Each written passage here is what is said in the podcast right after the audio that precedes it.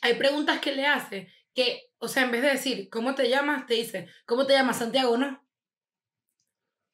Sí. Que eso lo hacen demasiado en entrevistas, marico. Y es que, si tú ya sabes mi- la información, me- o me la preguntas un poco disimulado, o te mamas un huevo porque no me hagas un- la propia gafa y que, ¿te llamas Eugenio? No. ¿Y tú? Sí. ¿Tienes un podcast? No. Sí. ¿Con un compañero? No. Sí.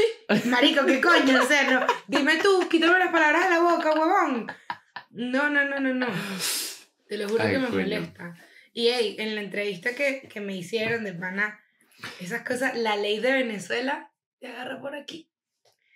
Que por la ley resorte, creo que es la ley resorte, no podían decir ni meladillas en, en público. Tú me dijiste que decían Tú ladrilles. No me, no me fastidies. Y obviamente no es culpa del chamo, o sea, los chamos fueron super panas, pero yo estaba ahí que. No me fastidies. Tengo un podcast que se llama No me molestes. O sea, yo estaba ahí que, ¿qué es esto, huevón? Y yo literal, como que él dice, no me molestes, dicho como en horario fuera de. fuera de horario infantil, una cosa así. Y yo Ajá. literal, ¿y qué? O sea, cuando está demasiado molesto. Yo tratando, porque imagínate que alguien quisiera buscarlo, ¿sabes? Y Claro. Cuando estás de pana que no aguantas ni un, un segundo, como, bueno, ¿qué te digo? Bravísimo, o sea, marico. Avísame cuando estés lista. Estoy. Porque muchas veces el otro empieza a hablar y el otro ahí que. Sí. Literal. Ah, voy. Estoy. Hello, bienvenido. Ah, voy. Voy.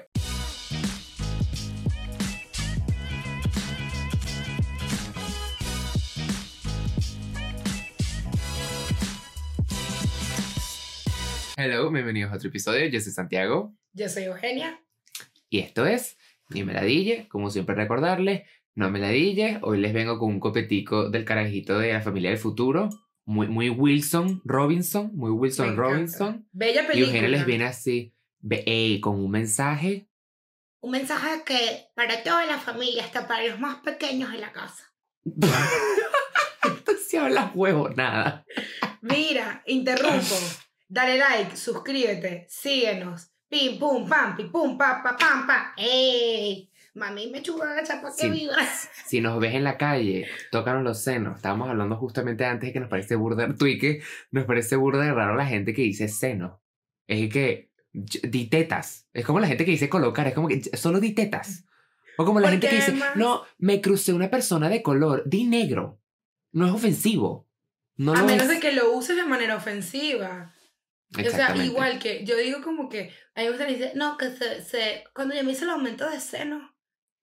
yo- de- no, no tienes que decir pechuga, pero yo digo, marico, no, Claro. me hice las No. tetas, pues. No porque- pechuga. Yo le Jamón, estaba la hablando jamón mi- melón. La personalidad, La- el busto, me, Chao, me coloqué, chao, chao. Me, me coloqué aumentación de busto. Yo- lo que gusto. Yo le dije, yo le dije a mi hermana el otro día que a mí me da demasiada risa con el tema de las groserías o las palabras así, es como, en verdad siento que están demasiado sa- satanizadas, son parte del dialecto como es silla, como es mesa, Ujú. o sea, que no puedes abusar de eso porque obviamente vas a hablar como un mandril, Claro. pero, marico, pero, o sea, si en cada, por ejemplo, si estás en la radio y antes de cada oración dices marico, bueno, obviamente tienes que trabajar porque es una muletilla. Pero Claro. yo creo que el uso de palabras como vaina, o sea, deberían, debería ser normalizado. Igual que, que, Sí, que el creo. niño, el niño puede decir maldito bastardo, pero no puede decir puta. Y tú como que, man, tu hijo tiene una cloaca en la boca, pero a ti, es que no puedes decir coño gordo, no puedes. Y el niño y que, tranquila, becerrísima. Ah, no, bueno, no, no grosería, porque no, no Es es, que- grosería. hay demasiada gente que hace gimnasia mental para evitar ser como ofensivos, pero terminan siendo como esa gente que dice, no, esta chama es así como, como de tez oscura. No, a mí me encanta. Tez. A mí me encanta cuando la gente dice que no es por mal, pero, o sea, a mí tú me pareces. Entonces, unos términos que en vez de decirte como, marico, siento que estás demasiado Mm. ladilla, sino que es que siento que a veces te pones un poco subida de tono que puede generar em, cierto disturbio amistoso y tú como que, ay, no. A mí, la gente sobreformal me ladilla. A mí también demasiado. Demasiado. horrible, de demasiado, demasiado. Es como que puedes usar palabras que no. La gente que dice que no, que voy a visualizar una película. Tú no vas a visualizar una Tú película. vas a mirar, Como la a gente- ver. Vas a mirar y tú tampoco realizas una fotocopia. Tú realizas un sueño. Pero tú no realizas una fotocopia. Eso es No la demasiado la gente que quiere sonar caché. Que forzadísimo así, que es y que... Ujú. Eh, disculpa, Eugenia, me encontraba en las adyacencias de toga. Parece un funcionario público, ¿sabes? Funcionario público. Policía informando que se murió un gato. En las adyacencias del centro comercial Toledo nos encontramos con el cadáver de un difunto animal. Dice Es ese verdad. gatúbela. Eh, felino, felino gatuno. Yo nunca entendí esos comunicados en Venezuela. En estos días, me- ¿por qué hablan todo tan complicado? En este, el INAC, que es como la, la Asociación de Aeropuertos, no sé, X, de aviones. Los aviones, JJ, el avioncito soy yo. Esa gente saca un comunicado porque, la, para la gente que no sabe, Venezuela como que tiene muchos vuelos, can- o sea, no está, había que decir, un vuelo para entrar para Venezuela. Y ahorita hay muchos. Y la gente está aquí que, wow, aplausos, qué bueno el INAC. Man, le- leí el comunicado como cinco veces y está así. La vaina es que, que usa, usan unas palabras, como cuando daban los resultados de las elecciones en Venezuela. ¿Tú entendías esa verga? no. De Yo me acuerdo que en mi casa, ajá. yo, yo llegué a un punto que yo volteaba. Yo, ella te visa, decía los resultados y yo que. Y volteaba a ver a mis papás y que. Y entonces, tipo, ¿dónde, ¿dónde estamos? Y tu papá así, Monaga 8. Seguimos. Una vaina que el tipo dijo un minuto. A mí me molesta, te. Literal. Yo tengo un conocido, marico, que no, no es con estas palabras, porque no es amigo mío, claramente. Eso, Es verdad. eso no es amistad mía. Es verdad. Marico, que habla tan, o sea, alarga tanto. Yo, uno puede hablar huevonadas, pero uno va lanzando información.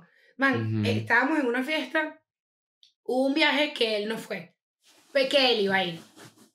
Me lo consigo y ¿qué? ¿Para qué más? ¿Cómo estás?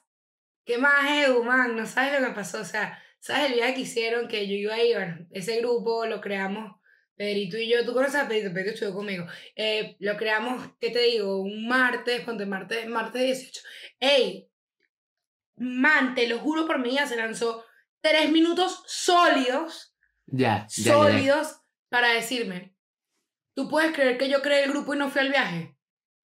Pero man, una, entonces imagínate, yo le escribí como que, Pablo, y qué, epa, ¿cómo estás? Y yo como que, y yo estaba y que no, tú me estás haciendo paja, weón, todos estos Sí. detalles, o sea, falta que me digas con qué mano agarraste, dónde serviste el cereal. Sí, sí, sí. Marico, pudo haber sido un correo, hermano, pudo haber sido un correo, te lo juro que sí. Sabes que yo a veces paso de grosero porque me encuentro con gente que hace eso y yo como que les empiezo a resumir. Entonces esa gente, no es por interrumpir el cuento, pero esa gente que no, lo que pasa es, es que, claro, yo estaba en el avión y yo sí, el avión aterrizó y recogiste la maleta, pero luego de que llegaste al hotel, ¿qué pasó? Tipo, resúmeme, papá, porque yo tengo cosas que hacer. No, Yo tengo no, cosas que hacer y eh, lo- de paso te dan detalles que no son. Tú y que y ese tenía un pantalón verde y tú dices, bueno, el pantalón verde tendrá un efecto al final del cuento. Y no. ¿Y, tú, ¿y qué pasó con el pantalón verde, Joaquín? ¿Qué no, pasó? y dígame, dígame cuando es ve, esta vaina me encabrona. Man, Santi, ¿sabes, ¿sabes Claudia? Y tú no sabes. Ajá.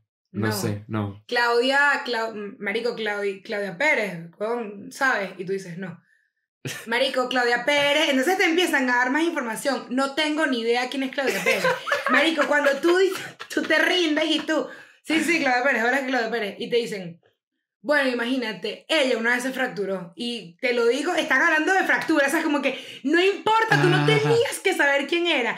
Man, le dan, le dan, le dan hasta el detalle para que el cuento era. Tú puedes creer un día que un día la robaron con un cambur. Marico, cuéntame que tienes una conocida que la robaron con un cambur. Y ya, o sea, pero Fabiana, Marico, la del pelito, ella tiene un mechón y qué. Sí, sí, sí. Bueno, ella, weón, imagínate. Ella literal tiene sus zapatos y tú y qué. Yo creer. Ella- yo entiendo que no todo el mierda. mundo es un artista del storytelling, pero hermanito. O sea, Hay gente que no coño, sabe. papá, de verdad, papá. Y yo sí. El storytelling es una muy buena manera de decirle verdad. Hay mucha gente que no sabe echar cuentos. Y es como, coño, tú tienes. La gente, o sea, no es que cada cuento es un monólogo, pero los cuentos tienen como un pacing, una vaina. Entonces, el punchline, boom. Entonces, esa gente que te tiene como. Y, si a la- y sabes qué me desespera cuando la gente se distrae. Y no te terminan de echar el ¿Qué? cuento. Y te tienen cinco horas y que, bueno, como te decía, yo ya yo no estoy interesada, Vanessa. Ya yo no quiero escuchar tu cuento. Ya no quiero Y escuchar cuando tu te cuento. adivinan el cuento, cuando te adivinan el cuento, Eh, que, Eso lo dijiste tú en el pet tú te- tú- no, tú te sabes el cuento. Ponte que tú te sabes el cuento. Entonces yo estoy contándolo a una persona que no sabe. Y tú cuentas el final. Marico, me emputa. Y... bueno, chico, porque aparte, yo, mira, modestia aparte, que soy un artista del storytelling. O sea, yo te puedo contar Claro. cómo me saqué el pasaporte y tú vas a vacilar, pues. Por- Claro. Pero ¿por qué? Porque yo me meto en el peo y digo, Marico, ¿y puedes creer que ahí? Y la gente. "Marico, se la cita se acabó. Y yo como que, Marico, no. Te voy a decir algo, no me vuelvas a cagar un cuento porque la pongo bélica. Uno tiene un pedito de, ¿puedes Claro. creer? No, ¿qué era? Marico, no te lo vas a creer. Y la gente, tú generas un morbo, pues. Un quesito ahí que la gente, ¿qué? ¿Qué pasó? ¿Qué pasó? Y el otro, se lo dieron. Y yo que no. En tus palabras, tú generas una complicidad con el espectador. complicidad. Una complicidad. Yo te voy a decir, ¿sabes qué complicidad? Mi tío, como que eso de complicidad salió porque mi tío en los captions de, de, los, de, de Instagram, como súper romántico, le escribe como súper romántico. Ok. Y él pone que sí, pinceladas de amor, escribe tipo, y una cosa, Ey. ¡Ey! Complicidad. Entonces siempre pone con sus hijos, mis primitos, pone mis panas de complicidad, no sé qué, entonces. Ah, y cuchito. sal- es súper cuchi, pero salió demasiado Sí. como por la, la complicidad. Nada más llena La más. complicidad. No hemos dicho de qué es el episodio. Te quiero. ¿Tú te imaginas que Te la gente, o sea, yo me imagino que usualmente lo decimos al principio, ahorita la gente está y que, y que bueno, va- eh, hablaron de senos, Dibujo libre. de- ey, dibujo, deberíamos un capítulo de dibujo libre, pero el capítulo de hoy es noticias de barrio, que son noticias de barrio, cosas que pasaron en nuestros vecindarios, por decirlo de alguna manera, que fueron así como, como jugosas, esos chismecitos que de vecino que tú y que, marico, porque la gente está loquita, o sea, yo no sé tú, pero mi edificio, yo creo, yo me atrevo a decir que mi edificio es el edificio más acontecido de todo Barquisimeto, te lo juro. Man, yo, mi, col- mi edificio no tanto.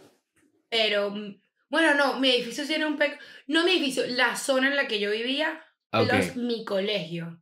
Y de Ok. pana, man, esto va a sonar horrible. La cantidad de muertos que salió de mi colegio no tiene sentido. Loco. O sea, una vaina que yo decía, se murió. te- Ya uno tenía como, perdías, marico, perdí. O sea, te parecía menos grave de lo que era, porque de pana se la pasaba Claro. muriéndose gente, weón. Niño, pero por Dios, mamá, ¿qué te comiste? Te comiste puerco con los pelos, ¿eh? Este, mira, ajá. Este, ¿qué te iba a decir? Ajá, ok, primer cuento. Primer cuento, lánzate tú, porque tu edificio, veo, edificio chisme, chisme vecinal, me da queso. Me da, me chisme da vecinal. Yo me acuerdo que lo que pasa es que la mayoría fueron como tragedias, entonces, o sea, claro, para que el, el episodio no sea una tragedia, creo que el jugosito así fue que nosotros teníamos un, ¿cómo digo esto en código por si acaso? Tenemos un vecino que tenía su familia, como, como todos los vecinos que tenían su familia. Y un vigilante una vez estaba comentando que ese vecino llegaba a las madrugadas vestido de mujer. Ok. Un- Una persona que uno veía con su familia, ¿no? Y que aparentemente tenía un doble trabajo que en las noches llegaba vestido como de mujer, como no sé si de drag Ojo, no tiene nada de malo, es lo, lo, la doble vida que... El, Nada de el malo, problema es que es la pero- doble vida. Era como una vaina súper bizarra, porque claro, esto era Venezuela, fueron muchos años, uno decía, ¿por qué el vigilante inventaría esto? Tipo, ¿por cuál, o sea, ¿cuál es el fin? Y habían sospechas, pero nunca se descubrió si era verdad. Y yo una vez me quería que, claro, no me voy a quedar hasta las 3 de la mañana en planta baja y que Viendo. esperando por el señor. Pero yo creo que yo era vecino de una drag queen, en secreto. Icónico, se me pregunta. Y en esa época era obviamente, porque aparte el tipo estaría casado, ¿sabes? Era como todo este tema que, que no era normal, no es que era un tipo soltero que vivía ahí. Y de, y de robarse vainas entre vecinos, todo. Gente loca. Mira, un domingo, esto fue, tra- bueno, fue trágico, pero ahorita te cuento pues. Yo era, era domingo y yo, o sea, yo vivo en el cafetal y mi familia, mi mamá y mi hermana iban a ir un segundo a Plaza Las Américas. Pero como que, que es súper cerca, o sea, ir al centro comercial de 20 minutos. Y como que de repente eh, yo no quería ir. Yo no quería ir, a mí me da fastidio y tal. Nada, como que mi mamá dice, no, acompáñanos. Y yo, como, ah, no quiero y tal. Acompáñanos. Fuimos a Plaza Las Américas a hacer una diligencia. Ese día, de Liz, la señora que trabajaba en mi casa, iba a llegar, pero como que llegó más tarde, no sé qué pasó. El punto es que la casa estuvo sola, marico, una hora, una hora y media. Llegamos, habían abierto la multilock, tipo la puerta, la puerta forzada, la casa un verguero, o sea, y tipo entraron a la casa, se robaron un pocotón de cosas, se robaron el, un, un Rolex que tenía mi mamá, pero no era tanto el Rolex, sino como que era de mi abuela, que se murió, Claro, que yo no conocí, toda la vaina. Man, se robaron pantaletas, o sea, se robaron, man, se robaron un peluche. Y me acuerdo que se robaron un peluche, estaba en todo este pasillo como un maldito peluche. Y está histérica, brother. Y nada, esto fue todo peo. Toda una locura. Pero después de esto fue como que qué raro porque nadie escuchó nada abajo, nadie sabía nada, como que, mm, o sea, como que no, un domingo a las 2 de la tarde, ¿sabes? Como que, ¿cómo puedes robar un domingo a las 2 de la tarde? Claro. Entonces empieza toda la investigación de quién era, ninguna puerta abajo estaba forzada, no sé qué. Todo, mi edificio lo construyó un tío. Entonces, la mayoría de los del, de los del edificio eran mis tíos, mis primos, mis amigos de la familia. Estoy hablando barrio. o sea, barrio. Yo siempre tengo cuentas random, mi vida es random. X. es que siempre tienes como una conexión con alguien súper rara. 100%. Es súper bizarro. X. Entonces llega esta vaina y yo como que estábamos como que, man, qué raro, no sé qué. Pero resulta que en el piso 1 de mi edificio vivían, yo vivía muy cerca de la Embajada de Cuba. Tanto así que en mi casa nunca se Órale. iba la luz ni el agua. Yo nunca, o sea, nunca tuve ningún problema de eso porque, mm, o sea, las 5 cuadras, 10 cuadras eran Claro. benditas, o sea, ahí Claro. Nada pasaba. Entonces, por eso, y esas eran, eran calles burdas de tranquilas, y era demasiado como, ¿cómo pasó esto? Nadie vio nada. Bueno, en el primer piso vivía gente, vivían los guardaespaldas de la embajada. Los cubanos de la embajada. Y este edificio, como te digo, era súper familiar y tal, y estos eran como los únicos tipos que nadie conocía. Ellos no tenían cortinas, no tenían cortinas. En, ranchificaron el edificio porque ellos ponían bolsas en el primer piso, siempre se escuchaba una salsa cabilla así, siempre había un tipo ahí eh, sin camisa escupiendo del balcón, o sea, una cosa horrorosa. Entonces empezamos, todo, empezó toda la, toda, todo el edificio y que esos fueron ellos, esos fueron ellos. Y eran unos tipos súper malandros, y no te digo malandros como que por como, eran unos malandros, pues tú les lanzabas Claro, la claro. puerta, ¿sabes? Eran súper macacos. Y siempre tenían que si vans con, con la placa de diplomático. Ajá. Y siempre habían carros distintos, vainas diplomáticos. Y tú como que, qué raro está esto, ¿no? Bueno, ese fue uno. Ese fue un cuento loco porque literal se metió en mi casa y Pero nadie nunca supo nada. Ah, pero Ay, nunca no supieron, fue alguien externo, o sea, se metieron en tu No, casa ya, pues. probablemente fueron ellos, pero ajá, como que nunca. Toda la gente creía que eran ellos porque lo raro era que fue a las 2 de la tarde un domingo. ¿Qué coño? que "Oh, Hola, somos 18 malandros, venimos. No, esto fue un tipo que subió al piso Claro. de arriba y ya, pues. Claro, Entonces, claro, "No, fueron ellos y toda toda la familia, fueron ellos, fueron ellos. Qué bola. Horrible. Y Pobre mira, gente. horrible. Y tipo, de la misma, el mismo peo de la embajada, el- la embajada cubana, una situación, una situación cerca de mi Me casa. imagino. Pero amábamos que nos iba la luz y, y, la, y el agua. ¿Es lo justo? No. ¿Nos benefició? Sí. Y no era culpa nuestra, pues como que, ¿quién le va a quitar la luz a la embajada de Cuba? ¿Sabes? No existe en Venezuela. Claro, exactamente. Nada, eh, hubo una época que en Venezuela, ajá, las guarimbas y tal, no sé qué. ¿Tú fuiste guarimbero? Eugenia. No, Número uno, número uno, guarimbera, sí, tira piedra. no. Tenía mi outfit, locurita, pero aparte, como que guarimbera, but make it classy, ¿no? Entonces era como, tenía mi, mi bolsa. Y mi te chaqueta de merengada en migas. Claro, no, tomaba Red Claro. Bull, tomaba Burn, que era la bebida energética de Coca-Cola. Esa era mi bebida. X.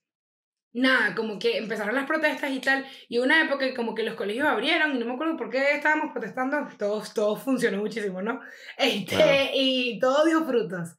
Y como que habían unas guarimbas en la zona y tal, y a mi colegio nos llamó el, el, el director del colegio y nos dijo, la embajada de Cuba mandó una vaina al colegio y dijo, mira, entre la gente que está protestando por acá tenemos a Eugenia Siso, y 18 estudiantes más. Y yo, ¿y qué? Me está persiguiendo la embajada de Cuba. o sea, locura. Y mi mamá fue y que mi mamá está en Miami. Y yo, me yo te explico una mierda, tú no vuelves a protestar. Y yo, está Claro, bien, mi eso mamá. fue- Eso fue nuestro quinto año, ¿no? El 2014. Sí, literal, Claro, como cuarto, sí, como cuarto quinto. Y aparte, con la embajada de Cuba otra vez, hubo una época que se, unos estudiantes se encadenaron en la embajada. Como que Ok. se, eh, eh, vaina de la injerencia cubana, se encadenaron un poco de estudiantes trancando unas calles y, y como que no se podía pasar y creo que era huelga de hambre, no me acuerdo muy bien.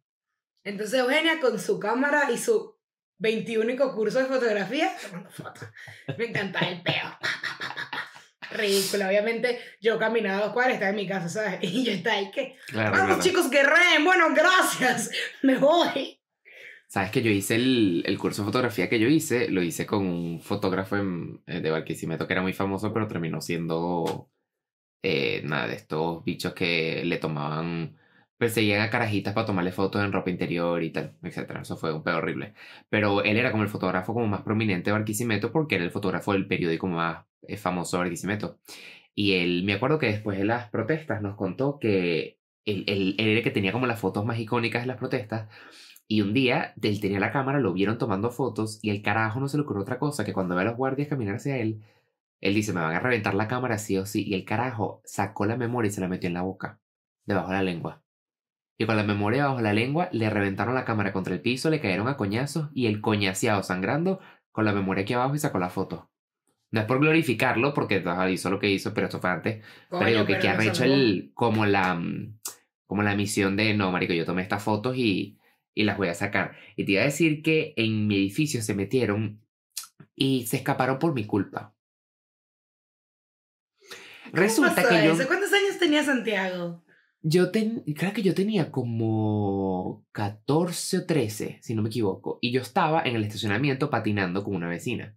Y estaba patinando y tal, y llegó un punto que yo me la llevé a patinar, estábamos sentados ahí como en un lugarcito del estacionamiento, y el lugar del estacionamiento donde estábamos era como un pasillo que daba hacia la puerta, que daba hacia los ascensores, o sea, para tú salir de los ascensores al estacionamiento necesitabas llave, y para entrar también, no era una puerta que se abría sola, era una puerta con llave. Y todos los vecinos tenían una llave. Y yo estoy sentado con ella y me acuerdo que tenía un Blackberry, y estamos ahí y un carajo, dos carajos nos gritan y que, eh, pachamos, ¿tienen llave? Y yo la miro a ella y digo como que qué vaina tan rara porque aquí todos los vecinos tienen llave. Y yo me paro, les abro la puerta y yo cuando se les abro ellos me pasan por enfrente y caminan hacia unos carros y tal. Y yo me di cuenta que cuando uno estaba caminando me miró como de reojo. Me miró muy raro y yo, ay cojones, me quedé con mi amiguita y luego mis papás dijeron, ah, nos vamos a almorzar a otro restaurante. Me fui a almorzar con mis papás al restaurante y cuando estoy comiendo sentado, mi amiga me mandó un mensaje y me dice, no se devuelvan al edificio porque se metieron a robar en un apartamento. Y vi que, verga. Entonces nada, estamos en el ¿Quién restaurante esperando, esperando que todo pase. Resulta que ya todo había pasado. Mientras yo patinaba abajo, los malandros estaban en el penthouse con todos los, los, los que vivían en ese apartamento secuestrados por el ruido. El vecino de al lado salió a ver, lo metieron también. El vecino de enfrente salió a ver, lo metieron también. Habían como cinco personas más el vigilante eh, que le había metido un cachazo y estaba sangrando por la cabeza. Los tenían ahí secuestrados y tal. Saquearon todo el apartamento, se robaron las llaves del carro y Santiaguito Castellano les abrió la puerta del estacionamiento para que se llevaran usted. las camionetas. Y se llevaron las camionetas por mi culpa, básicamente. Santiago, ¿y qué? No se me hacen conocidos. Tengo 18 años viviendo acá. Pasen, por favor. Déjenme Pero ¿qué, qué ibas a hacer? Y que, epa, epa, ¿cómo es la ¿Qué coño Sí, sabes? Obviamente. Los bichos que sí que con pisto. Es más, salimos mi amiga y yo. Con suerte que no nos hicieron nada, porque estábamos dos carajitos solos en el estacionamiento con teléfonos que nos pudieron haber robado y no nos quitaron nada. O sea, no nos- yo creo que, claro, como para no llamar más la atención, dijeron como que nada, pasamos como, ey, pero esa gente confiada, esa gente, eh, tiene llave". Permiso. Eh, Buenos días, y pip, pip, con su Explorer, y la sacó, vroom, y se fue con su mierda. Y yo, ¿y qué? Mm. Y yo, ¿y qué? Disculpa. Mm, Mira, cuento de barrio que no pasó en mi barrio. Pero, Barrio pero fue como, y es como un chisme, un chismecito. Yo, era so- yo soy socia de un club que se llama Playa Azul. Y de ese club so- era Puteado. la, la familia, o sea, yo no sé si esto fue a su familia, o sea, a ellos directamente o a, o a como que unos primos o lo que sea. Pues el punto es que en el club fue como que todo, todo un tema Y como que todo el mundo estaba hablando de eso y vaina. El club era en La Guaira. Y esta familia de él, o su núcleo familiar, no sé, esto es un, esto es un cuento club, esto es cuento barrio. Man, se metieron en su casa, literal se metieron en su casa y les robaron todo, todo, todo, todo, todo, todo, y los bichos sentados en un sofá mientras se desarrollaban toda su casa. Y ellos, estudiando en Caracas y teniendo la vida en Caracas, tuvieron que vivir en el club un rato, porque en el club tenían, me encanta, el club, tenían en El el, club. en el club, en el club tenían apartamento. Y los bichos tuvieron que vivir un rato en La Guaira, bueno, mientras volvían a, o sea, me- como les desvalijaron su casa, Claro. Marico, tenían que, no sé si está bien que dije el nombre, pero bueno, Pip. puro pito. un no te cantante de una banda muy famosa de acá de Venezuela. Tú vas a sacar tus Mm, Usted sabrá. Zúquete. Sí, man, super heavy. Los bichos tuvieron que vivir en La Guaira, creo que meses. Claro. Y, coño, subir a La Guaira todos los días, o sea, imagínate. Eso es horrible, marico, que te desvalijen la casa así. Y tú viendo así Ve. cómo se llevan todo y que... Horrible. O la gente, yo tengo un amigo que le robaron la casa cuatro veces y era una vaina que, ¿no te acuerdas que yo te conté que nosotros íbamos al colegio en la mañana y en la tarde? Ujú. Marico, él literalmente llegaba a las 2 de la tarde otra vez al turno del colegio. Y que no, perdón, llegué tarde, es que ahorita al mediodía se metieron en mi casa. Marico. Marico, ya estaban acostumbrados, llegó un punto que él ya sabía, él tiene una hermanita chiquita y él ya sabía que si se metían los carajos, agarrar a la hermanita, calmar a la hermanita, ta, ta, ta. Y si tú ibas a su casa, un día que estábamos haciendo un proyecto, tenían una carpeta que decía, eh, videos ladrones, los bichos haciéndose pasar por los carajos que llevaban las bombonas de agua. Y cuando ellos se dan cuenta que son ladrones y cierran el portón, rodando por el piso como misión imposible. el portón bajando y esa gente, lo increíble. Jugando Max. Steel. Nosotros teníamos un amigo que fue así, estudiaba con mi hermana, pero era, mm, pero era de secuestrar. Man, a él se lo secuestraron a él, secuestraron a su mamá, secuestraron a su hermana, secuestraron a su papá. Y ya, en lo, ¿sabes? los primeros secuestros era como que, ay, hablan con la policía y tal. Los últimos secuestros llamó a él y que, papá, te explico, no sé qué, te puedo dar tanto. Y man, el bicho ya se aprendía, se había aprendido a rumbear a los secuestradores. Y me acuerdo que el bicho y que, no, papá, yo tengo esto y tal, te puedo regalar unos, unos, un- te puedo unos relojes por la mamá, te puedo unos relojes y unos porros. Y el bicho, ¿qué coño, qué fumas tú? Y le dijo, no sé qué. Y yo, ah, bueno, dale. Yo, no, yo te lo dejo aquí y tal. Man, y el bicho ya era tipo, o sea, funcionario, que Claro. no, listo, y papá. Y me acuerdo que el bicho que pu- pu- pulía unos relojes ahí de mierda que sí. Tu reloj Casio, ¿sabes? Porque aparte los bichos son demasiado ignorantes, pues. Entonces que si pulía un reloj Casio ahí y que te tengo relojitos de oro, y bicho y que boleta. Dale, listo. Y man, el bicho ya era tipo le secuestrador. Y este cuento es súper trágico, pero obviamente ya toda la familia lo superó. Eh, de, la gente, de mi familia, los que empezamos a mudarnos a Estados Unidos, nosotros fuimos como el, el- uno de los últimos núcleos. La mayoría de los primos se habían ido mucho antes, porque mi prima debe tener ahorita, man, 37 años, algo así, o sea, tiene 37 años más o menos. Y cuando ella se graduó del colegio, que tenía 18, eh, man, ella estaba en Morrocoy, ¿no? Esto es, esto, man, esto es literal película, o sea, película. Ella estaba en Morrocoy, se graduaron del colegio y se fueron a Morrocoy a una posada y tal. Y mi tío tenía una gran Cherokee y mi prima se la pidió prestada. Vienen unos tipos a la, a la piscina y tal, y como que venían persiguiendo la gran Cherokee, no sé cómo fue la vuelta, y vienen y dicen, mira, eh, ¿de quién es esa gran Cherokee? Y mi prima y que yo, ¿cómo te llamas tú? Y le dicen, Vanessa, vente con nosotros. Se viene un tipo y que, epa, epa, ¿cómo es la cosa y tal? Le dijo, te tú también. Mandaron a todos los demás a lanzar los celulares a la piscina y, marico, a lanzar los celulares a la piscina, nada, como que triste. Se montan, la están secuestrando obviamente, y mi prima como que está en el carro, entonces como que se montan en el carro y le dicen, mira, tú eres, no voy a decir los nombres, los apellidos reales, Vanessa López, y le dice, no, yo soy Vanessa Pérez. Coño de la madre, tú eres Vanessa Pérez, no eres Vanessa López. Dice, no, tú no eres la Vanessa que tal, tal, tal. Y mi prima, ¿y qué? No, bro, esa no soy yo, pues. Y le ¿y qué coño de la madre? Secuestramos a la que no era y tal. Secuestramos a la que no era, ¿cómo hacer? Que, o sea, dicen, si ves, si eres de Venezuela y has visto la película, o si no, ves Secuestro Express en esta nota. Película Secuestro Express venezolana, muy buena. X. Entonces está, man, mi prima con este pedo con el amigo y les dije, ¿qué coño de la madre? ¿Qué hacemos? No, ya no puedo, ya nos jodimos, tenemos que te quedas acostada con nosotros, man, porque ¿qué vamos a hacer y tal? Y mi prima y el amigo estaban atrás y que, no entiendo. X. Total, que la secuestran, que la secuestran y tal. Los bichos entran al, al monte y va y man, manejan, porque esto no eran como los secuestradores de ahorita, que son tres mamarrachos, no, estos eran secuestradores, man, Claro, claro. duros, pues, o sea, unos tipos Ujú. en esa época, man, hace 20 años, esto era una vaina que la gente hacía carrera de eso, ¿sabes? Sí. Mi, tía- mi prima dice que entran en una selva, brother, y de repente, man, que sí, una urbanización en el medio de la selva, ¿sabes? Como que los bichos tenían su vaina, ducha, o sea, man, tipo vaina. Y ellas dormían en una carpa. Entonces tenían que turnar, que turnar para dormir, la vaina fue súper trágica. Y a mi prima le salió en las piernas una, una gusanera. Yo no sabía que eso existía, man, te salen gusanos de las piernas, X. Ah, y sí, como sí. que mi prima le dice que, mira, ¿y qué pasa si yo me enfermo? Le dice, no, si tú te enfermas, nosotros tenemos un doctor que se llama en Morrocoy, o sea, lo tendríamos que secuestrar. Se llama Pedro Lugo. Pedro, secuestramos a Pedro Lugo que te cubre y bueno, se queda con ustedes. Y mi prima, ¿y qué? Ah, no, no, no, yo no. Era por saber. Nada, pasa todo esto. Man, estuvo un mes ahí. Un mes. Un mes. Pero quiero que escuches. La vaina, estos tipos A eran tan duchos para que tengas una idea de las conexiones de la vaina. Llaman a mi tío Chucho y le dicen, eh, hola, eh, ¿usted es José eso? Sí. Ok, mire, tiene que ir al, al Movistar del CCT a pedir un celular que está a su nombre. Y mi tío, ¿y qué? Ok, vaina. Lo mandan a ir, va, no sé qué, mi tío va, y como que cuando está, eh, así, llegó a Movistar, hola, eh, José, ah, tome usted.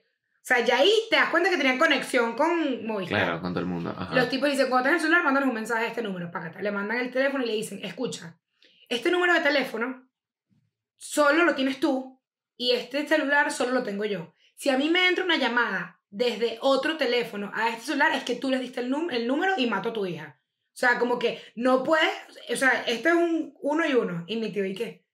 Ok. Mi tío empieza como que en esa época te decían contáctate con un militar, como que tú tenías que buscar un militar que te, que te ayudara, como que el militar que te guiara con todo. Entonces mi tío dice que lo más heavy de toda la vaina, yo le he dicho, tienes que escribir eso y después no tiene que ser una película o un libro, o sea, la vaina es loquísima. Llamaba, los tipos llamaban cada cierto tiempo y tal y te avisaban, ok, mira, aquí está, puedes hablar con ella, puedes hablar no sé qué. Eh, los carajos en una, en una, mm, y como que mi tío le ponía en altavoz y el militar le decía, ellos empezaban a decir números locos, pero sabes que eh, 3 millones de dólares, lo que sea. Y primero tío no no, tenía no. esa plata, pero hoy no Claro. tiene esa plata, tipo no tenemos esa plata. Y como que el bicho le decía como que tres, y el militar le decía, tú tienes que negociar como que tu hija no vale eso.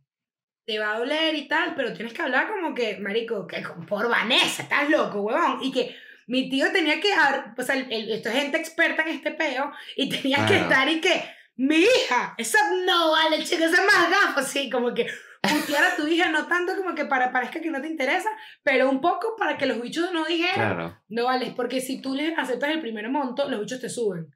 Como que, ah, tú puedes pagar un Claro. millón, dame tres, ¿sabes qué coño? Nada, esto fue toda una locura en mi familia. Todos tuvimos que estar siempre yendo a casa de Vane y como que hacían como vainas de rezar y tal. Hicieron una Claro. rifa para. Marico, me acuerdo que mis tíos vendieron muebles, vendieron apartamentos, vendieron mil vainas, porque era eso, otra liga de secuestro, un secuestro express que te meten en un cajero. Nuestra vaina, Big Liga, pues. Una locura, Marico, una locura. Y el amigo, la familia del amigo también, entonces estaban en este peo. Seguimos.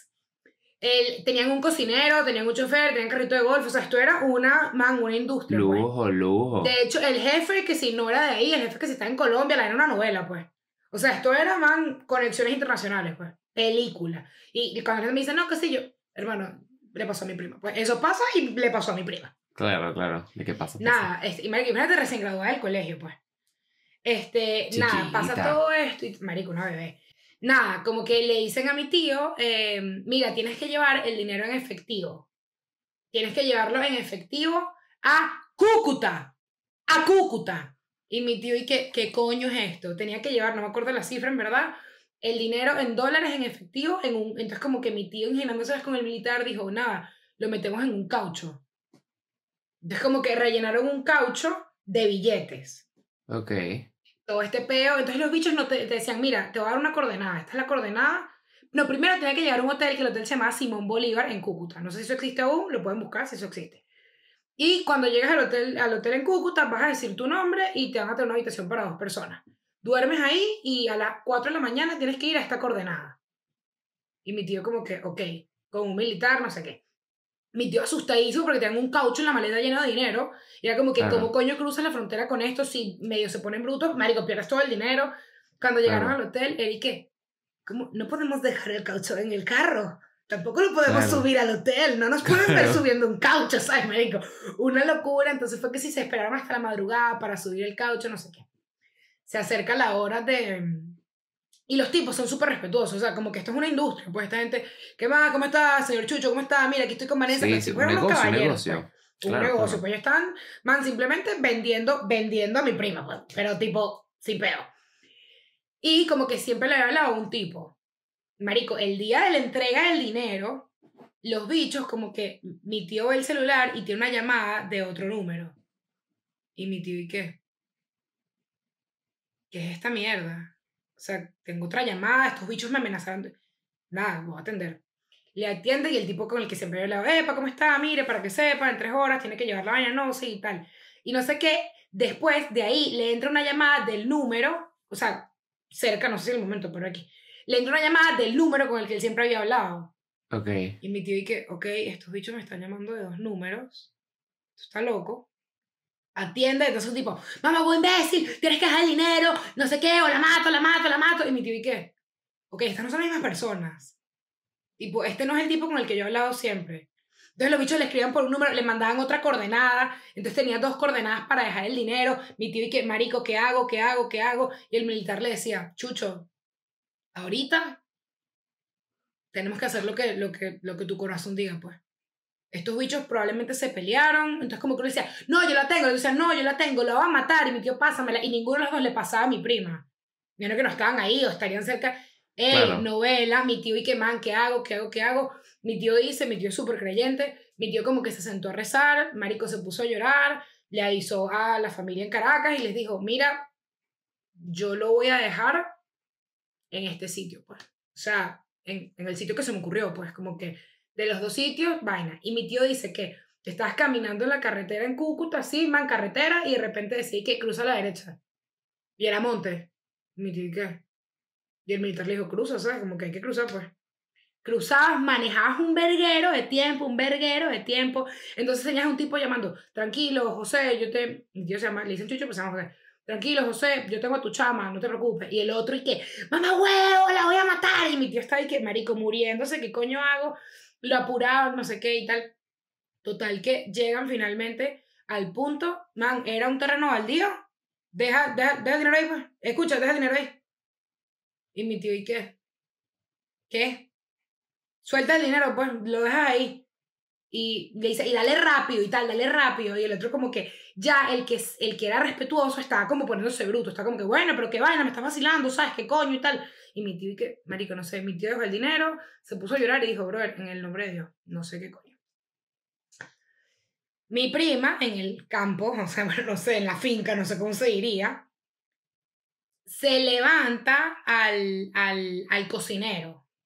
El cocinero tenía un pedo con mi prima, que mi prima era bella, que no sé qué, que si era su novio, y mi prima que no, no es mi novio, es amigo mío, no es mi novio, tipo X. Y el tipo los saca, los saca. Y los dejan en el medio de la nada, en el medio de la autopista. Marico, y por vainas de la vida, para que tú veas, ellos, marico, se ponen a caminar, se ponen a caminar y llegan a un abasto.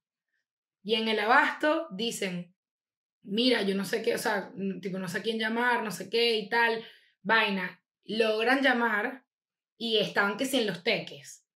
Y mi tío dice, verga, no sé qué, llaman a mi mamá y mi mamá dice, les mando un camión de Coca-Cola, les mando un camión de Coca-Cola.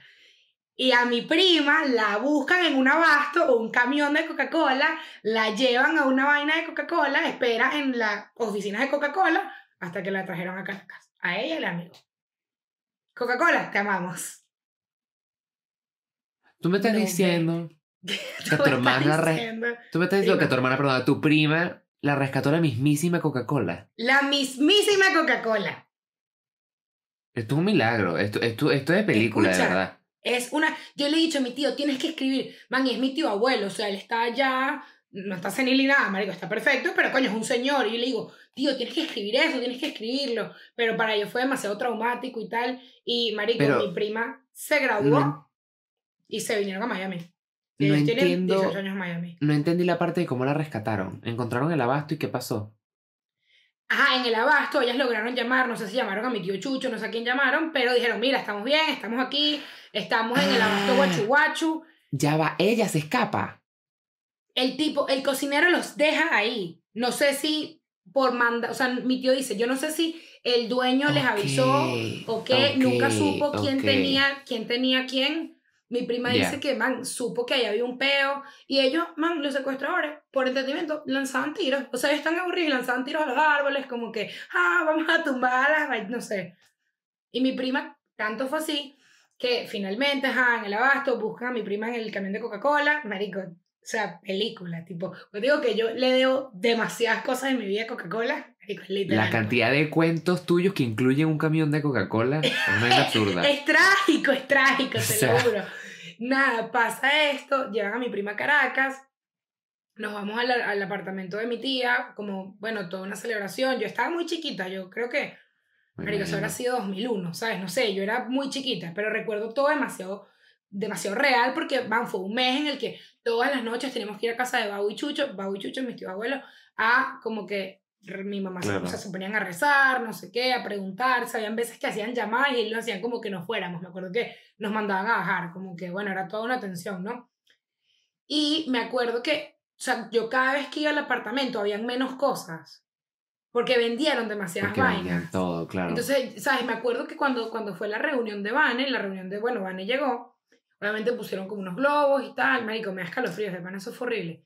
Eh, pusieron como unos globos y tal, y me acuerdo que habían sillas Coleman en la sala, ¿sabes? Era como, marico, bueno, estamos lo que estamos con lo que estamos, pues tres vasos de plástico y un tenedor, ¿sabes? Como que lo que se quedó. Claro. Y yo era chiquita y yo me pon nosotros jugando nos poníamos a explotar los globos. Y cada vez que explotábamos los globos, Vanessa como que se asustaba. Y nos regañaban y dijeron como que miren y tal, no pueden explotar globos, niñitos. Si van a explotar globos es abajo, no pueden explotar globos aquí. Y mi prima, eh, ellos tienen 18 años aquí, creo, o no, 18 años no, porque yo tengo 25. Sí, no sé, marico, como que puedo averiguar el año, pero muchísimo tiempo aquí. Mi prima Claro. estudió en la universidad aquí, se casó aquí, todo aquí. Para los que no sepan, mi prima está bien, mi prima tiene dos hijos, está perfecta, como que, pero ella dice, yo no voy a Venezuela. Nunca, nunca voy a Venezuela, no me importa nada. Y Vane no habla de eso. Como que tocar el tema con Vanessa es súper heavy. Mi tío Chucho, que fue como que de alguna manera fue como el rescatista, o sea, no sé cómo decirlo, pero él como que sí le, le cuesta contarlo, pero, pero como que sí lo cuenta más chilling. Y Bau, mi abuela, o sea, mi tía abuela, man, Bau es como que, ay, no, Chucho, no hables de eso, y se pone a llorar, es como que, man, fue vaina, y a partir de ahí, toda mi familia se empezó a venir. Como que ellos fueron los primeros primos, ya son Claro. tres hermanas, entonces vinieron los siguientes, y así fue. Y, marico, súper heavy, súper heavy. Es como muy jodido que como venezolano los secuestros son como que es demasiado común que tú conozcas gente que secuestraron y súper. tipo chilling, como que es parte de tu vida, pues. De hecho, en, para los que no saben, en Estados Unidos, para tú aplicar a, mm, a, a las universidades, tienes que escribir ciertos ensayos y son, o sea, los ensayos son como tipo, tipo, tipo A, tipo B, tipo C, tipo tal, y depende de tu condición de estudiante, seas estudiante de fuera del estado, internacional y tal, te pide, por ejemplo, a mí me pidieron que sí que uno A y uno E. Entonces, el A era que sí que porque quiero entrar a la universidad y el E era como que algo que me haya pasado en mi vida que me haya llevado a querer estudiar ahí. Y la cantidad de venezolanos que escriben ahí, que los secuestraron, que se les metieron en la casa, que los amarraron y tal, es, o sea, todos los venezolanos, por así decirlo, tienen una historia así de horrible o cercana y tal, de la que pueden hablar en un ensayo en una universidad para que los dejen entrar. Porque todo el mundo, porque la mayoría que ha emigrado, ha Horrible. emigrado por esas vainas. Los que emigraron muy temprano, emigraron porque sus familias pasaron por esas vainas y es como, marico, un secuestro suficiente para que te vayas para el coño y no vuelvas para esa mierda. Sí, y mi prima debe dice, ser no me da la horrible. gana, o sea, no hay manera, pues. Y la Eso familia del esposo, hay muchísimos que viven allá y me dije que, marico, me culo, pues como que yo no voy a ir bajo ningún concepto. Y no, eso también debe ser horrible porque tú estás a la merced de esa gente que tú no conoces y tú, tú puedes pasar las 24 horas del día diciendo, "Vi, esta gente me va a matar o... Marico, y en la película Secuestro Express, pero la película tiene como 10 años, no es que es spoiler, ¿no? Demuestran, mi, o sea, mi, tía- mi, mi prima dice que es muy jodido porque tú compartes burda con esa gente. Claro. Entonces no llega a ser como síndrome de Estocolmo, mi prima nunca se enamoró de ninguno, pero marico, inevitablemente ellos son panas, son cómicos, no te tratan mal todo el día, y los Claro. bichos joden, tienen peos entre ellos, como que te cuentan vainas, y Secuestro Express, marico, no puedo recomendar esa película más. Es así, en Secuestro Express los bichos son ¿y qué? Coño, tú eres burda bonita, marico, no sabes qué pasó con este peo y tal. Y es como que, brother, tipo, lo, eh, te vuelve su amiga. Y, marico, estás Claro. un mes, y el secuestro es mucho más largo, pero tú, un mes, brother, en ese peo, que vas a estar, "Ay, estoy bravísimo, te odio, no te pongas bruta, hermana, No. como que, y tú juegas con ellos y, marico, probablemente eh, le muestran que si fotos de culo en Secuestro Express, creo que hacen una cosa así, como que muestran eh, fotos de culos y de chicos, coño, está linda, ¿sabes qué hacer, weón? Como que está ahí, ya está ahí, pues. Y ma, escucha este cuento loco. Qué loco. bolas. Un amigo de Camila, eh, él es piloto y él es santero. O sea, santero que él Ok. es creyente, pues, como que. Ah, por, by the way, hay gente que es demasiado como sataniza demasiado la santería y yo lo entiendo, pero en verdad es ignorancia. O sea, hay gente que simplemente es santera que creen en sus santos y ya. Mi abuela fue demasiado hippie, en un momento fue santera y ella no mató ni a ningún animal ni nada parecido. Fue como que ella simplemente creía en Yemayá, en Achú, y en Achú, no sé qué mierda, y ya. Como que creía en sus santos y ya, pero es como creer en Dios o creer en lo que sea. Importante eso. Ahora, este amigo de Camila, man, lo secuestraron, una locura y tal, no sé qué. Y los secuestradores lo, lo ponen en un acantilado, acantilado, y le dicen, di tus últimas palabras, como que ya, pues ya te grabamos todo, estás por la mierda, ¿sabes? Di tus últimas palabras. Y pon las, manos en la nuca. Y el bicho como que, no, perdón la ignorancia, no me sé nada de santería. Y le dice, no sé qué, yemayá, cacaca. El bicho pone las manos en la nuca y tiene la pulserita verde con amarillo. De hecho, le dan un cachazo y le dice, te salvaste porque eres hermano. Y lo dejaron ahí. Yo he escuchado sea, cuentos así. Yo he escuchado cuentos así común. que, que no se meten con gente de, de cierta religión. Dicen como Sí, verga, ¿no? Y, y además es como que es lo que eh, hay, hay- yo, yo creo que yo he hablado de eso, no sé si lo he mencionado acá. Hay una canción de Cancerbero que se llama Perdiendo la Fe, que habla de como que de ser ateo y de perder la fe en Dios y tal. Y él, él dice, ¿sabes? Si nos ponemos a pensar, los malos también rezan, pues. Y es como, mientras mi, mi tía estaba rezando que Vanessa apareciera, el otro tipo estaba rezando que le pagaran de más y estaba rezando poder robar al otro. Y esa gente es súper creyente y súper, como que suena demasiado cliché, pero la gente no es completamente mala, pues y esos bichos tienen sus creencias y tienen sus peos. La gente mala va a misa, los malandros van a misa. Y los buenos Todos los están Y, sale, y, sitio. salen de, y salen de la misa y atracan en el estacionamiento. Y ya, Y me di tres golpes de pecho, Sí. atraco y vuelvo la semana que viene y me doy tres más. No, y muchas veces eso para ellos es un, es- eh, o sea, están honrando a alguien, están robando Sí, porque sí, quieren que llegue comida a su casa, es su, es su trabajo, marico, es horrible, pero es su trabajo, pues. Qué mierda, qué cagada. Yo nunca pasé por nunca porque tampoco mi familia no es, mi familia tiene tres personas y no fuimos conocidos ni nada. Pero en Barquisimeto también, como, como estén chiquitos, habían esas familias como que los apellidos que tú sabías quiénes eran quiénes y siempre los, los secuestraban. Pero así como para, para cambiar un poco el tono, ¿tienes algún cuento de que sí que la junta es el condominio de tu edificio? Man, es que mi, como mi edificio era de, de mi familia, como que en verdad no había junta condominio, era como, hay que arreglar esto, ¿sabes? Es Pero tengo uno, increíble. tipo, uno es apta, tipo, no es de condominio, pero mi hermana, mi prima y yo, yo ya he dicho que nosotros lanzamos una una, bueno, nosotros acá una vez lanzamos una botella por la ventana y tal, pero a Mm, mi prima y a mí nos dio una nota, y a mi hermana, de lanzar cosas por la ventana. A nosotros nos parecía divertido, como que lanzar, escupíamos, escupíamos y digamos que sonaba más duro, más lejos, innecesario. O sea, cuando digan que no, que las mujeres, que el hombre, no, hermano, no es igual de cerdo, no te preocupes. O sea, no te preocupes. Y como que en estos juegos, una vez nos dio por lanzar bombas, globitos con pintura. Globitos con pintura en el estacionamiento. Por supuesto que sí. Pero un día que nos dio la nota de lanzar monedas, monedas de 500, que ya las habían descontinuado y tenemos como una lata de monedas de 500. y eran grandes. Y yo no recuerdo si el, el tío que estaba como a cargo del edificio, él era calvo, y yo no recuerdo si le cayó al lado o le cayó encima. No recuerdo eso, pero recuerdo que tenía una gorra. Entonces como que recuerdo algo de eso, pero hubo, hubo armas blancas, o sea, hubo, y marico, el peo que nos formaban, tú puedes matar a alguien con una moneda. Y yo me imagino, de verdad, ser una mamá explicándote que no te puedes lanzar, o sea, me parece tan elemental. No puedes lanzar Claro. moneda por la ventana, Eugenia. Y yo ¿Y tú por qué? "Mm, qué aburrido. O sea. No, Ah, esas tu vainas siempre, siempre eran un chiste porque ah, pues, edificio era un edificio como de gente que no tenía nada que ver con nadie. Entonces como que todos los años iban rotando los vecinos y mi mamá siempre lo huyó, siempre lo huyó, siempre lo huyó porque nunca quería hacer eso. Pero ahí la gente se mandaba a callar, hablaba una cara, cállate, ya he hablado mucho. Hubo una vez uno que se, en mi edificio, me acuerdo que, no me acuerdo en qué año le cambiaron la fachada y era, me acuerdo que era como verde y blanco y lo, le pusieron ladrillo, una fachada de ladrillo. Y entre toda esta vaina de materiales y tal, había el presidente de condominio estaba a cargo de comprar todo.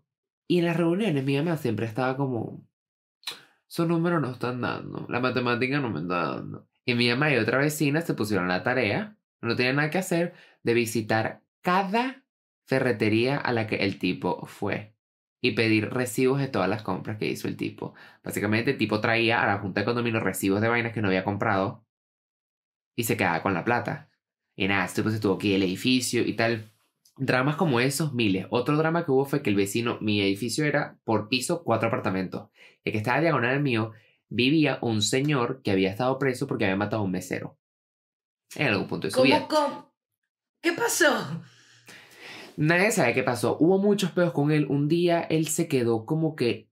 Él como que sacó un, un cable desde su puerta hacia el pasillo para enchufar su nevera. Y sabes que esos electrodomésticos necesitan como un protector. Como, como la vaina Claro, de. tiene más voltaje. Eso yo no, de esas cositas no te sé. Pero sabes, un protector. papá. Un protector. Te, asisto, yo mi me- negro. ¿Qué necesitas? Yo me acuerdo que mi papá me decía, no, si se va la luz, eso protege que el televisor no explote. Y yo, entiendo.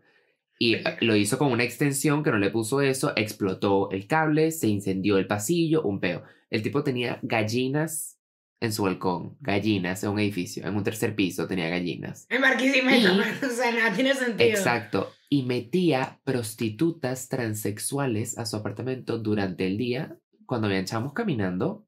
Cero peo con las prostitutas transexuales, pero yo imagínate, yo chamo en el pasillo jugando con una pelota y veo dos prostitutas que llegan a su apartamento. Él les abre la puerta donde estoy yo, en interiores.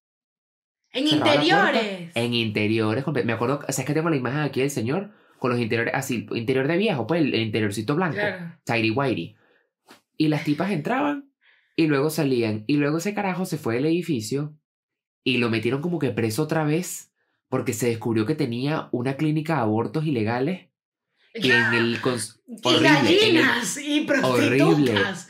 y en el consultorio de la clínica de abortos tenía pistolas, armas de fuego. Y después no sé por qué lo mataron. Se murió.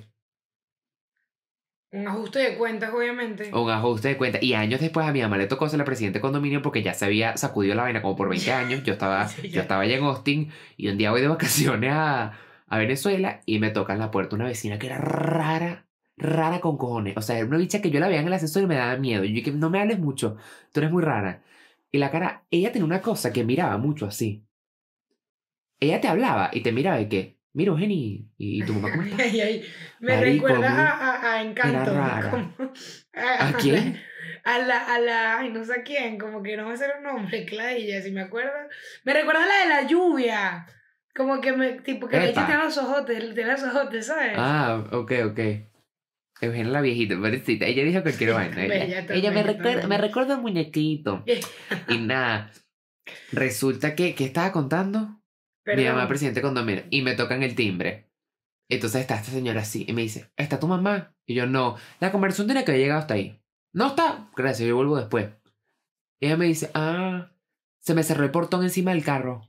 Y yo, ok. Yo, imagínate, yo no sé qué está pasando en este edificio, yo vivo en otro país, estoy aquí por dos semanas. Y me dice, se me cerró el portón encima del carro. Y yo, ¿y qué? Ok. Tú, tengo que hablar con tu mamá. Y yo mirando por los lados. Y que mi mamá no está.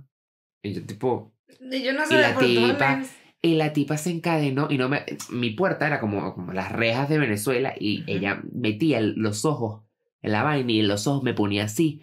Y me decía, ¿y, ¿y quién me va a pagar eso? El carro me tiene que arreglar el portón porque ¿quién me va a pagar el carro? Yo no tengo dinero para arreglar eso. ¿Dónde está tu mamá? ¿Dónde está tu mamá? Y yo así.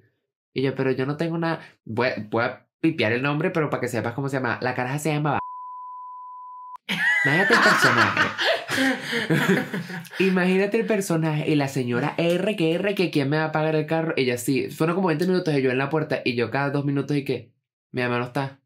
no sé. mi mamá Y para eso la gente que que no me funciona el botón del portón y yo mi mamá es técnico. O sea, Sí, además, la pobre señora del condominio y qué buena. No tengo ni Sí, idea. sí, sí. o sea. ay no, la gente es horrible, la gente es muy desadaptada en ah, ese no, ya va. Y en mi así. edificio, marico, que el ascensor se trancara, Ah, común. O sea, común, porque además mi edificio era un edificio full viejo. Y ¿sabes, qué? ¿sabes los, edificios, los ascensores antiguos? Que como que tú abrías una puerta y, y como que se abría. Ajá. Temazo. Esta vaina. Una vez, como que Camila era chiquita, yo no sé muy bien ese cuento, pero como que Camila abrió y el ascensor estaba subiendo, como que la vaina tuvo un error. O sea, Camila se puede haber caído, pues. O que el ascensor iba a bajar y como que Camila, parte, por eso Camila tiene un dedo horrible, porque como que Camila, ¿sabes? Como, como imagínate, el ascensor y la puerta que se abre, entonces hay una ranura entre el ascensor y la, y la puerta, ¿no? No sé muy bien cómo se dieron los hechos, pero Camila corre y el ascensor sigue andando o no había terminado de subir. Marica, esa le agarra el dedo pulgar del pie a Camila. Marica, y Camila tenía un dedo tipo chimbo, pues chimbo, chimbo, chimbo. Al final se le cayó la uña y tal, pero es como que, man, ¿cuáles son las probabilidades de que te pase eso? Y Claro. brother, con el ascensor, hermano, el ascensor era muy viejo y era igual, como que querían cambiarlo, ponerle la bocina, no tenía plata, no sé qué, tal, no sé cómo era el peo. Brother, y yo más, más de tres veces fue y que avisan que no ha llegado, que estoy en el ascensor encerrada. A mí ya ni me angustia, yo creo que yo me sentaba, me ponía a hacer tarea, tipo me relajaba, como Sí. que estaba Sí. sentada en el piso, tu, tu, tu, tu, haciendo tarea, y mi ascensor suena y yo, porque era viejísimo, pues, viejísimo. Ah, y, brother, escucha esto. Eh, en mi, en mi, en, mi papá vivió en Mérida muchísimo tiempo, entonces yo siempre iba a Mérida. Y tú sabes que a mí, man, todas las vainas que me pueden pasar, me van a pasar. Van O sea, yo soy acontecida. Claro. Y en Mérida hay un club, no sé si alguien de Mérida, que se llama Vegasol. No sé por qué hay un club de playa en Mérida, no hace tanto frío, X, un club de playa de Mérida, pues. No es playa de piscina y peo. Sí, yo y Y que nosotras playa en Mérida. a- ¿Sabías que hay una? Lo vi en Twitter. Hay una playa en Mérida. Yo no sabía. Se llama como Panquito, Banquito, no sé la ignorancia, lo vamos a poner. Hay una playa en Mérida. Yo, yo, eso es Zulia. No tengo ni idea, pues, pero hay una playa en Mérida. qué loco. Debe ser que sí, la super frontera, no sé. X, marico, vamos al club, brother, y yo cada vez que iba a ese club me pasaba algo fijo, o sea, tipo fijo. Una vez, esto era más chiquita, como que o sea, me da un poco de pena, pero la voy a contar. Mi papá estaba empezando a salir con su, con su, con, con la que fue su esposa muchísimo tiempo. Y que yo le decía tía, Eugenia rompehuevos, es mi tía, mi tía, y mi papá, que no es tu tía, y que, mi tía. Entonces, esta señora nunca había tenido hijos ni nada parecido. Mm. Y como que tenía sobrinas y tal, pero aquí. Y yo, como que, man, yo, ¿sabes? Yo le digo a la tipa como que, ay, este, quiero ir al baño. Y ella como que me ha quedado sola con ella. Y ella y que, ah, bueno, dale, yo voy contigo y tal. Y es como que, bueno, dale, yo voy al baño, hago mis necesidades. Esta señora nunca había sido mamá, nunca nada. Y yo le digo, y que la demasiado imaginarme, es que ella lo cuenta tan cómico. Y yo, marico, salí así y yo como que, me limpias. Marico, esta señora y que, ¿qué? Y ella dice que yo, tipo, con mis manitos en la poseta y el culo así parado, esperando, pues. Y esta señora y qué, ¿qué es esta mierda? ¿Sabes? ¿Por, por qué estoy en esta situación? ¿Sabes? ¿Cuántos años tenía? que- no me acuerdo, muy chiquita, pues, no sé. Tipo, Ah, no ok, tengo ok, ni ok. idea. Ok, ok, ok. De hecho, yo- de hecho, no me acuerdo tanto de eso, ya la que se acuerda. Y que yo estaba así que. Mariquita, pobre señora, empezando a salir con este tipo que yo le decía, tía, coño de tu madre, ahora estoy limpiando el culo, maldita enana, ¿sabes? Y Mariquita, les dije, ¿qué? X, cuento eso. Primer cuento de ahí. Vainas que solo le pasan a Eugenia. En ese club había un tobogán, un tobogán de estos de agua, ¿no? Mm, De, y esos toboganes chupan agua en la piscina. Entonces, Ajá. Eh, eh, Camila estaba jugando fútbol afuera. Me rascó la nariz como 30 veces, perdón, me dio como alergia. Nada Periquera. nuevo. Nada nuevo. Periquera. Ajá. Entonces Camila estaba jugando fútbol afuera con mi primo y yo viéndolos y tal, pegadita así en el muro. Y de repente yo me pego más a la pared y luego y yo ¿qué? Te ¡Me chuparon! Los chupones de la pared que chupan agua. Y se me quedaron, man. Estoy pegada a la pared. Yo tendría, man, 10 años. Pegada a la pared. Quiero que sepas que hay gente que se muere de eso. Aquí yo soy una sobreviviente, pues. Tipo, quiero que sepas. Man, yo me Ya, quedo ¿Qué te pegada. chupó? Eso, en los toboganes antiguos, como que eran, era una vaina que estaba full mal hecha, como que ahorita imagino que tienen rejas y tal, pero esos son unos, unos chupones que succionan agua. Claro, pero ¿qué parte del cuerpo te chupó las nalgas? No, las dos piernas, o sea, los dos Ah. muslos. Ok, ok, ok. Marico, pero imagínate, Santiago, si me hubiese eh, chupado la barriga, me moría. Porque me ahogaba. Claro. Yo tengo una amiga que tenía unos hermanitos morochos y le pasó algo así, pero el hermanito morocho se le cayeron los lentes, él bajó a buscar la, vaina en el agua, lo agarró el brazo y entonces murió ahogado, pues. O sea, es súper heavy, pero yo tuve suerte que fue en las piernas, pues. Entonces, Eugenia, con la cabeza así, digo, no me puedo separar de la pared. Y mi hermana, ¿y qué? Papá, Eugenia no se puede separar de la pared. Y que me duele, me duele. Y yo, marica, yo de pana, yo como que las cosas serias, yo las hablo igualito, ¿entiendes? Y está ahí que, de verdad, me chupa. Y la señora está ahí que, ¿qué pasa? Nada. Tengo un club gigante, gigante. Marico, me chupa, entonces me acuerdo que había una señora que la recuerdo tanto. Como que me apuntaba, le daba el pito y apuntaba a otra persona y ya. Y yo estaba ahí que, marico, ¿qué pasa? Nada, resulta que para pagar esos switches eran que si en las afueras del club. O sea, tenía que alguien montarse en un carro e ir. Entonces estaban buscando al tipo de seguridad que se montara en el carro para ir para allá. Mientras tanto yo chupada por las paredes, chupada por las paredes, pegada a la pared así. Y yo que todo por la camina jugando fútbol realmente, qué porquería. Y yo así, y yo que Eugenia, tranquila, me acuerdo que me dan, marico, me dan nuggets, estaba pegada a la pared así. Yo estuve, marico, rato ahí, no sé cuánto tiempo, pero man, un rato chupándome las piernas. Luego yo tenía morados, man, como del tamaño, porque Me esos son chupones grandes. Tenía morados Claro. como 8, 8, 8 eh, morados de chupón, así como del tamaño de pelotas de tenis. Imagínate 8 en Ok. cada pierna. Man, o sea, tipo, la así, muerta pues. Nada, primera cosa trágica de ese, de ese, en ese club. Segunda cosa trágica, Eugenia está, ay, kartings. Eugenia no deportista, Eugenia en el karting, Eugenia andaba de paseo. Todo. claro. Y Camila, ¿y qué? Miedosa. Cada vez que Camila pasaba, miedosa, miedosa. Dale, vas muy lento. Y yo, que, por Dios, nada de eso. Le empiezo a dar chola, puquiti, me choco contra los cauchos, me en unos arbustos, me raspé y tal, pero normal. Segunda cosa en ese club. La tercera. Yo, ajá, me lanzo en este tobogán, el famoso tobogán, el que me chupó la, pa- la, la piedra. X. Marica, ese club era súper cool. Había un bar dentro de la piscina. Me acuerdo que era burda de cool. X. Ah, sí, tipo República Dominicana, esos eran cooles. Y había una, una, una piscina de olas.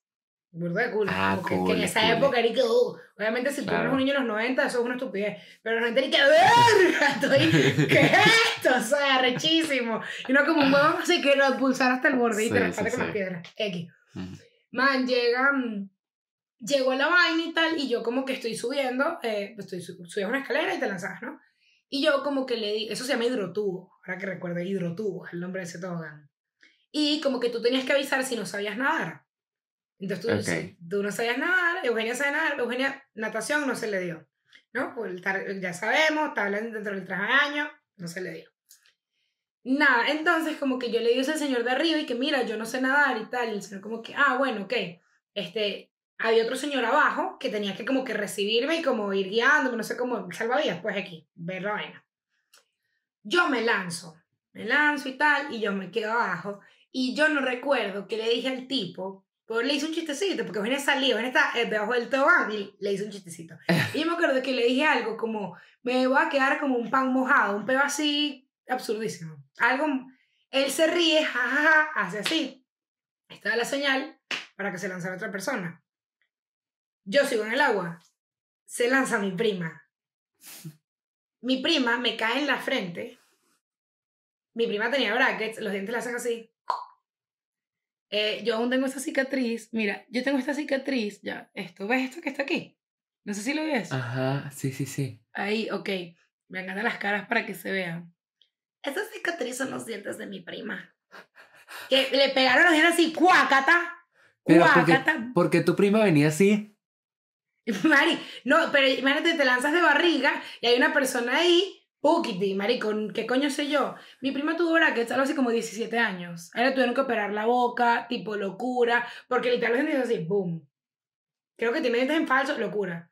Y a mí me agarraron unos puntos aquí. ¿Sabes que yo justo te iba a preguntar si nunca te había quedado alguien encima de un tobogán de eso?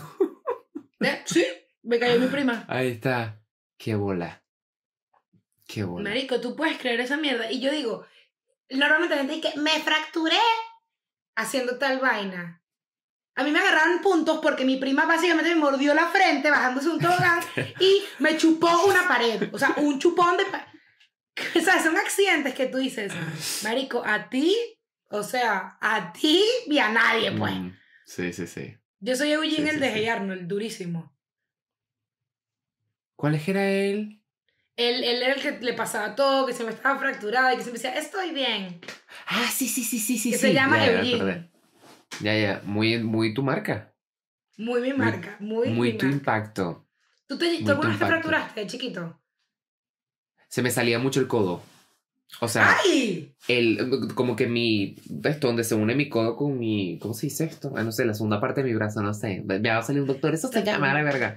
Se me salía mucho y tipo, si me jalaba muy duro o algo, se me salía jugando o algo y tuve mil yesos porque cada rato, coño, se le salió el codo a Santiago otra vez. Y me rompí un dedo del pie que sigo teniendo roto. Eh, tengo un dedo del pie así, torcido.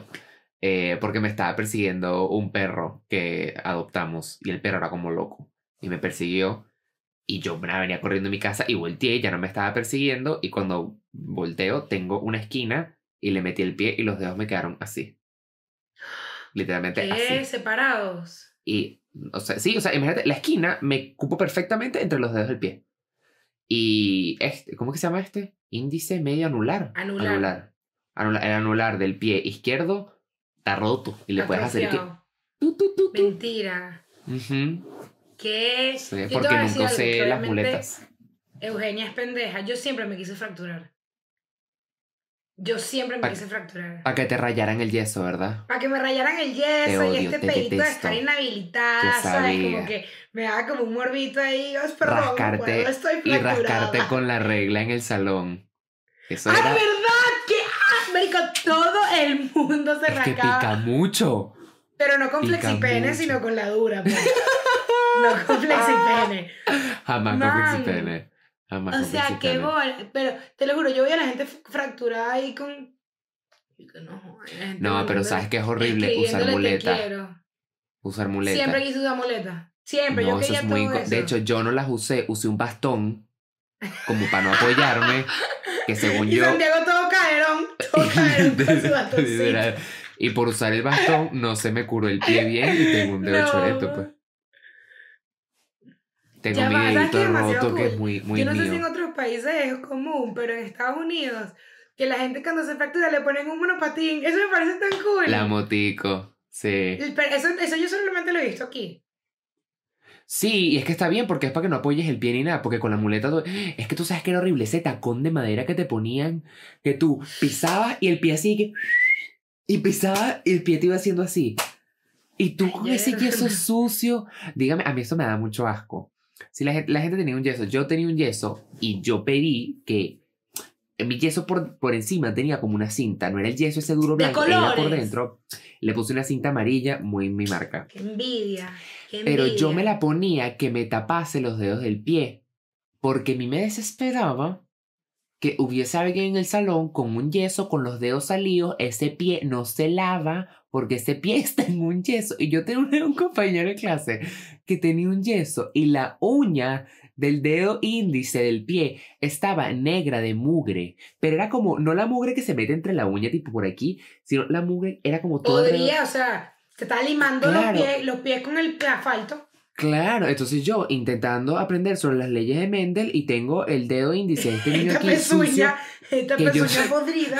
esta pezuña que yo digo, yo entiendo que tú no te puedas bañar, porque claramente, pero yo creo que es- va- vale la pena que te pase un hisopo en ese dedo, porque ese dedo está con necrosis. O sea, horrible, Marico. no me dejaba concentrarme, no me Y gusta. yo te voy a decir, de verdad, man, la gente de su culo, florero, ecosistema, lo que ustedes quieran.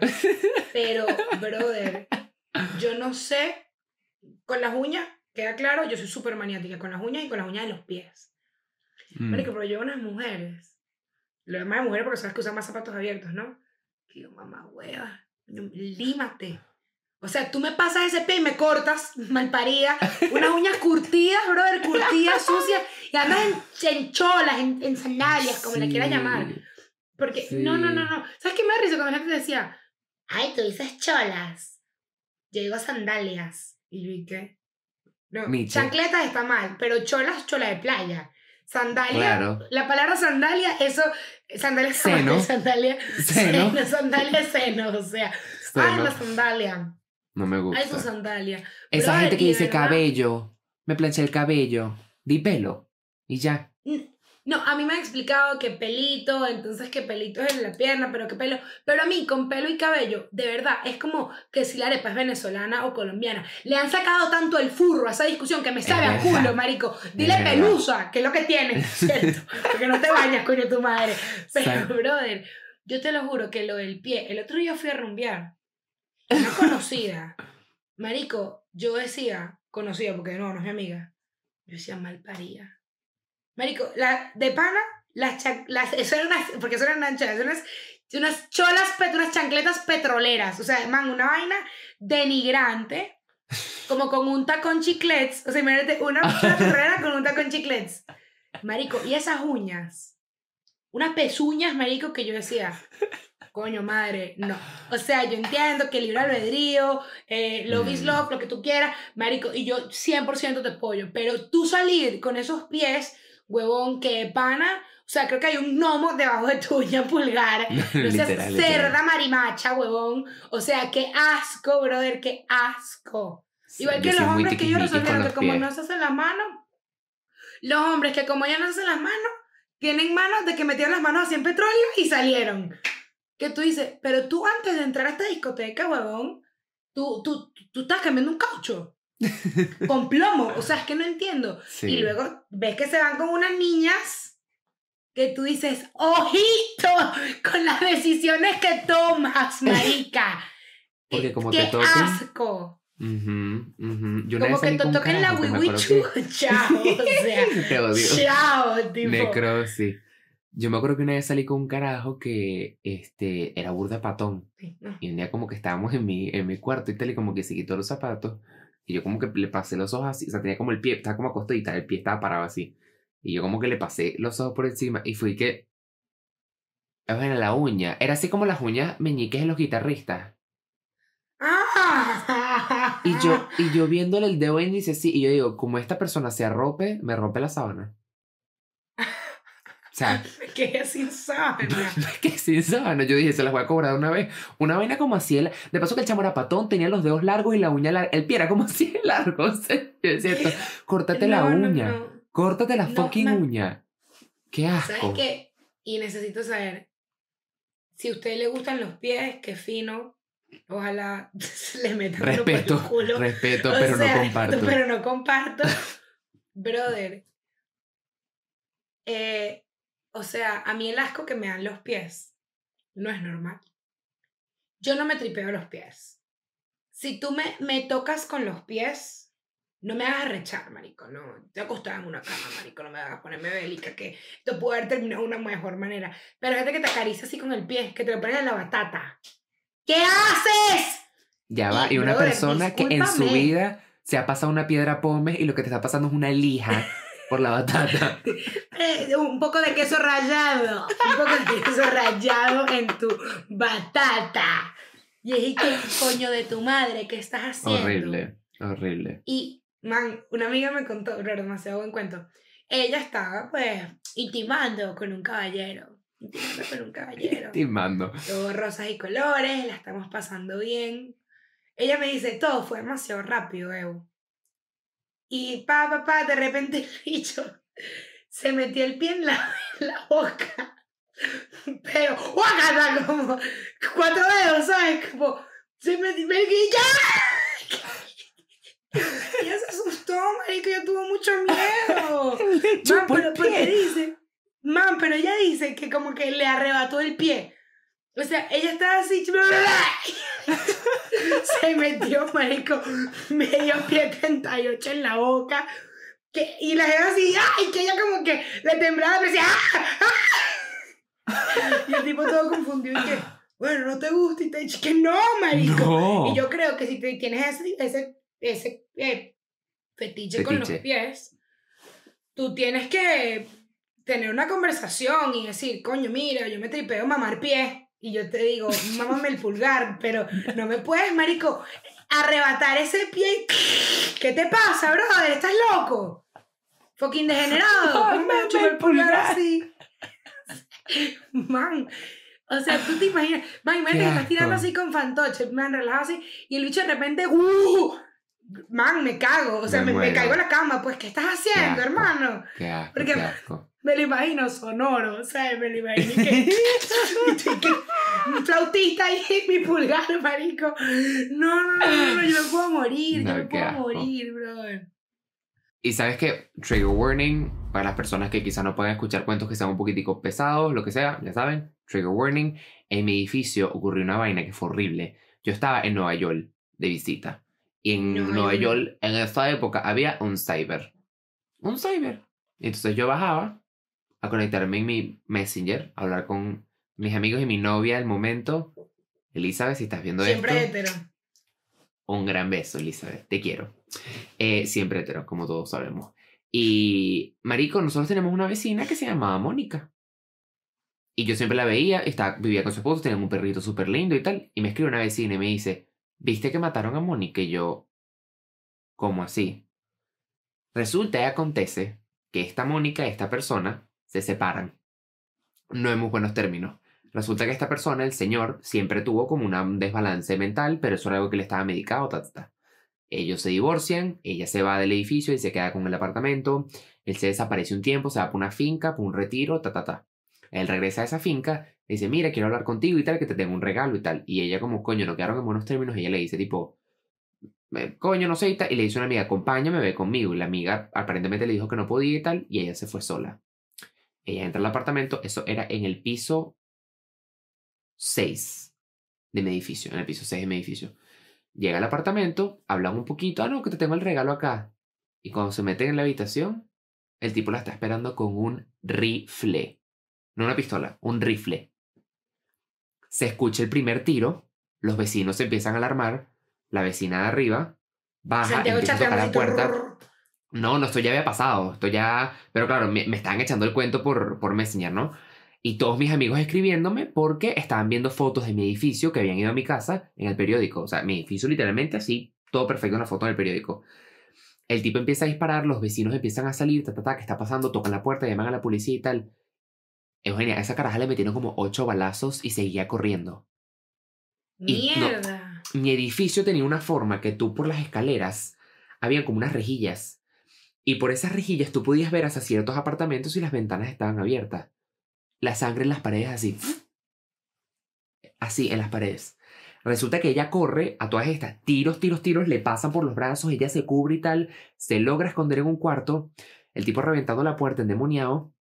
Y los edificios de mi, los apartamentos de mi edificio estaban diseñados que la entrada era un pasillo largo. O sea, tenías la puerta, un pasillo medio largo y tú ya se abría el apartamento. Literalmente están ya los vecinos afuera, todos tocando la puerta. ¿Qué está pasando? Marico, un poco en el desespero, yo digo, tú escuchas unos tiros, no te acercas. ¿Sabes? Pero había vecinos tocando la puerta literal, niños escuchando vainas y tal. Ella empieza a correr hacia la puerta y literalmente tiene la puerta enfrente ya para salir. y aquí. Le meten el tiro acá, ella cae, y los vecinos afuera en la puerta y la sangre saliendo así por debajo de la puerta. Y la ven así. Ujú. No, no, o sea, la caraja cayó y ellos no pueden ver nada de adentro, pero empezaron a ver la Ah, claro, sangre. claro. Claro, empezaron a ver la sangre salir por la puerta, por abajo. ¿Y tu familia estaba ahí? No, estábamos todos de viaje. Y el carajo le mandó un mensaje a los papás de la chama, o a sus papás, perdón, a los papás de él, y le dice, ya la maté, ahorita me mato yo. Y se metió un tiro, acá, justo al lado de ella. Pero el tiro no lo mata, quedó vegetal. O sea, el, el- Marico, que sufra toda tú supuestamente, exacto, tú supuestamente tienes que, no sé, yo, esto, no, bueno, no, porque no voy a dar consejo, pero supuestamente como que si hay un ángulo en que te metes el tiro, como que te puede hacer daño, pero no te mata. El tipo quedó completamente vegetal. Eso fue un peo, el carajo ya se murió, pasó muchos años vegetal y tal, pero eso fue horrible porque entonces imagínate, están todos los vecinos afuera, llega la gente para sacar a esa chama, no pueden meter la camilla en el hospital, entonces en el hospital bien en el ascensor, entonces tuvieron que bajar seis no. pisos de la mujer en la camilla con el pelo colgando y tipo el chorrero de sangre porque el tiro fue en la cabeza, chorreando en cada escalón, la conserje del edificio limpiando cada escalón con la vaina de la sangre horrible. horrible. Ese apartamento estuvo hace mucho tiempo. Luego como que llegaron, lo limpiaron y tal. Pero ese cuento fue horrible porque el tipo, me acuerdo que hasta como que el papá de la tipa fue a la clínica donde él estaba hospitalizado con una pistola para matarlo, como para vengarse. Pero fue un pedo horrible, marico, porque la caraja, eso fue balazo y balazo y balazo y la caraja corriendo por todo el apartamento. Claro, cuando sacan el arma, la- los vecinos viendo por la ventana, el rifle era tan largo que pensaron que era, que era un palo de escoba con el que le estaba pegando a lo largo que era el arma. Y supuestamente fue que el tipo se fue a una finca a practicar tiro y le robó el rifle al vigilante de la finca. Horrible, marica. Horrible. Esa vaina fue muy, muy fea. Muy, muy fea. Mierda, qué fuerte. Y que, que en verdad, o Horrible. sea, entre todo lo malo que pasó, qué bueno que tu familia no tuvo que verlo, ¿sabes? Porque tú pudiste haber sido un chamo y llegar a ver eso, pues. Literal. Y que nadie más salió herido, ¿sí me entiendes? Que no fue algo que el tipo salió en el edificio a meter tiros o. O qué coño sé yo. Obviamente. ¿Sabes qué? ¿Qué hablando? Eh, escena ¿Qué? trágica. eh, ese- bueno, como que es súper trágico. O sea, no es tan trágico, pero como que es más lo, lo que coño de los cuentos de la vida. Mi mamá trae Coca-Cola y en Caracas Coca-Cola queda al lado de Pepsi. Este, Y bueno, varios de esos, de esos eh, camioneros eran súper malandros, no sé qué y tal. Y bueno, películas venezolanas. Un camionero de Coca-Cola le compra una pistola a un camionero de Pepsi, están separados por una reja. Camionero de Coca-Cola, camionero de Pepsi le debía dinero a camionero de Coca-Cola. Camionero de Coca-Cola al lado de la planta mata a camionero de Pepsi. Entonces vienen, eh, señora Jimena, que es mi mamá, señora Jimena, Jason mató a un, camionero de Pepsi. Y mi mamá, ¿y qué? Ok. Resulta que las leyes de Venezuela, tú no puedes, tú no podías, no sé cómo funcionan, votarlo. Tú no podías votarlo. ¿Por qué? ¿Qué? Eso no es razón, eso no tiene que ver con eso, no tiene que ver con el trabajo. Y sabes que en Venezuela tienes que tener 18 razones más un permiso, no sé, Sí, para votar sí, a la gente. Sí, Entonces sí, mi sí. mamá, mi mamá llegó a hablar con este hombre que le pegó un tiro al señor de Pepsi en la oficina y le decía, Raúl, no sé cómo se llama, Raúl, ¿qué hago contigo? ¿Sabes? Como que, ¿cómo puedo sentirme yo estando contigo en una oficina? Tocas de matar a alguien, ¿sabes? Claro. Y Raúl le decía, no, pero con los míos nunca. Y mi mamá, ¿y qué? Eso me da muchísima tranquilidad. Este, eh, no, perfecto, Raúl. Lo que pasa es que, mira, se me complica un poco. Yo no sé cómo, qué puedo hacer. Coño, casi me mato. Este, ¿qué, qué puedo hacer? O sea, no sé.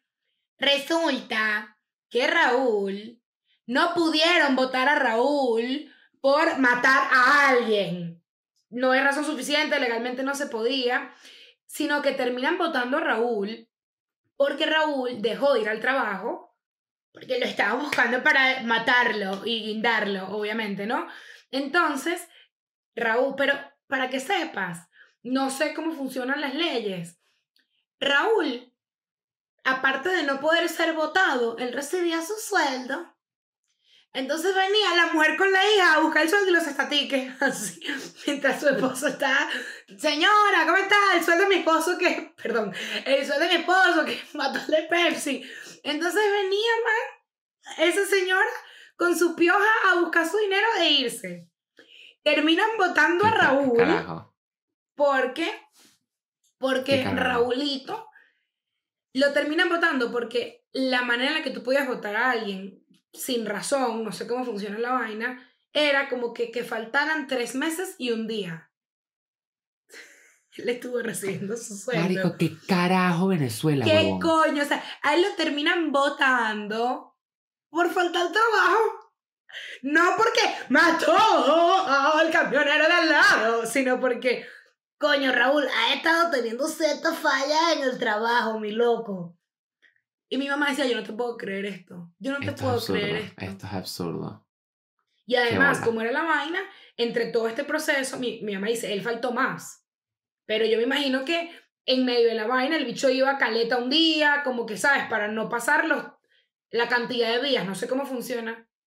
Mientras Claro. tanto, él estaba sentado en su yegua, sabrá Dios dónde, recibiendo sus billullos que buscaba su Not. mujer.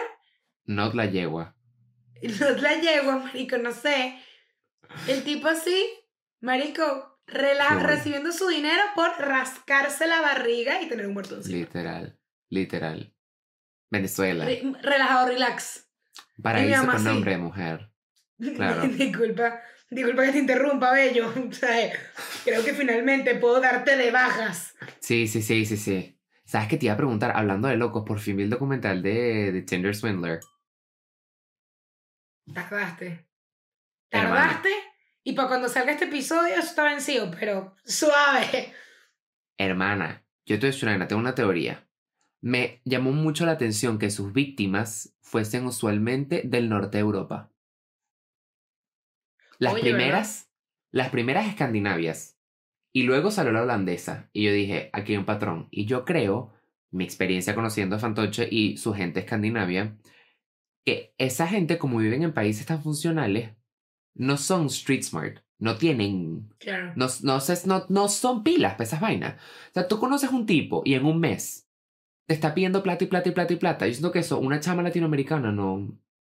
te- ah, Yo creo que primero, obviamente, nunca la culpa es de las víctimas. Eso lo queremos aclarar. obviamente no, claro, y, exactamente. y este tipo claramente era un profesional. O sea, este tipo era un Pero artista. vaina. in- yo veía todos los detalles y yo decía, qué bolas. Me parecía guapísimo, lo tengo que decir, guapísimo. ¿Sabes qué foto me mata la que tenía en WhatsApp? La que tenía en el avión así, me puedo morir. Bellísimo. Yo decía. Y tenía unas monturas de muerte lenta. o sea, se vestía ujú. muy recién, recién vestido, como que demasiado Gucci. Sí, Prada, sí, sí. Pero tenía unas. Cuando estaba en Full Bicho era un culo, perdóname. sí. Mira, a mí me ha gustado tuitero, eh, munero, día de campamento. Esto es simplemente una, una raya más para el tigre, o sea, tipo Una raya más patético. para el tigre. Pero Pero, eso fue una bellísimo, locura. Pero lo que yo te digo, en verdad tiene sentido lo que tú dices.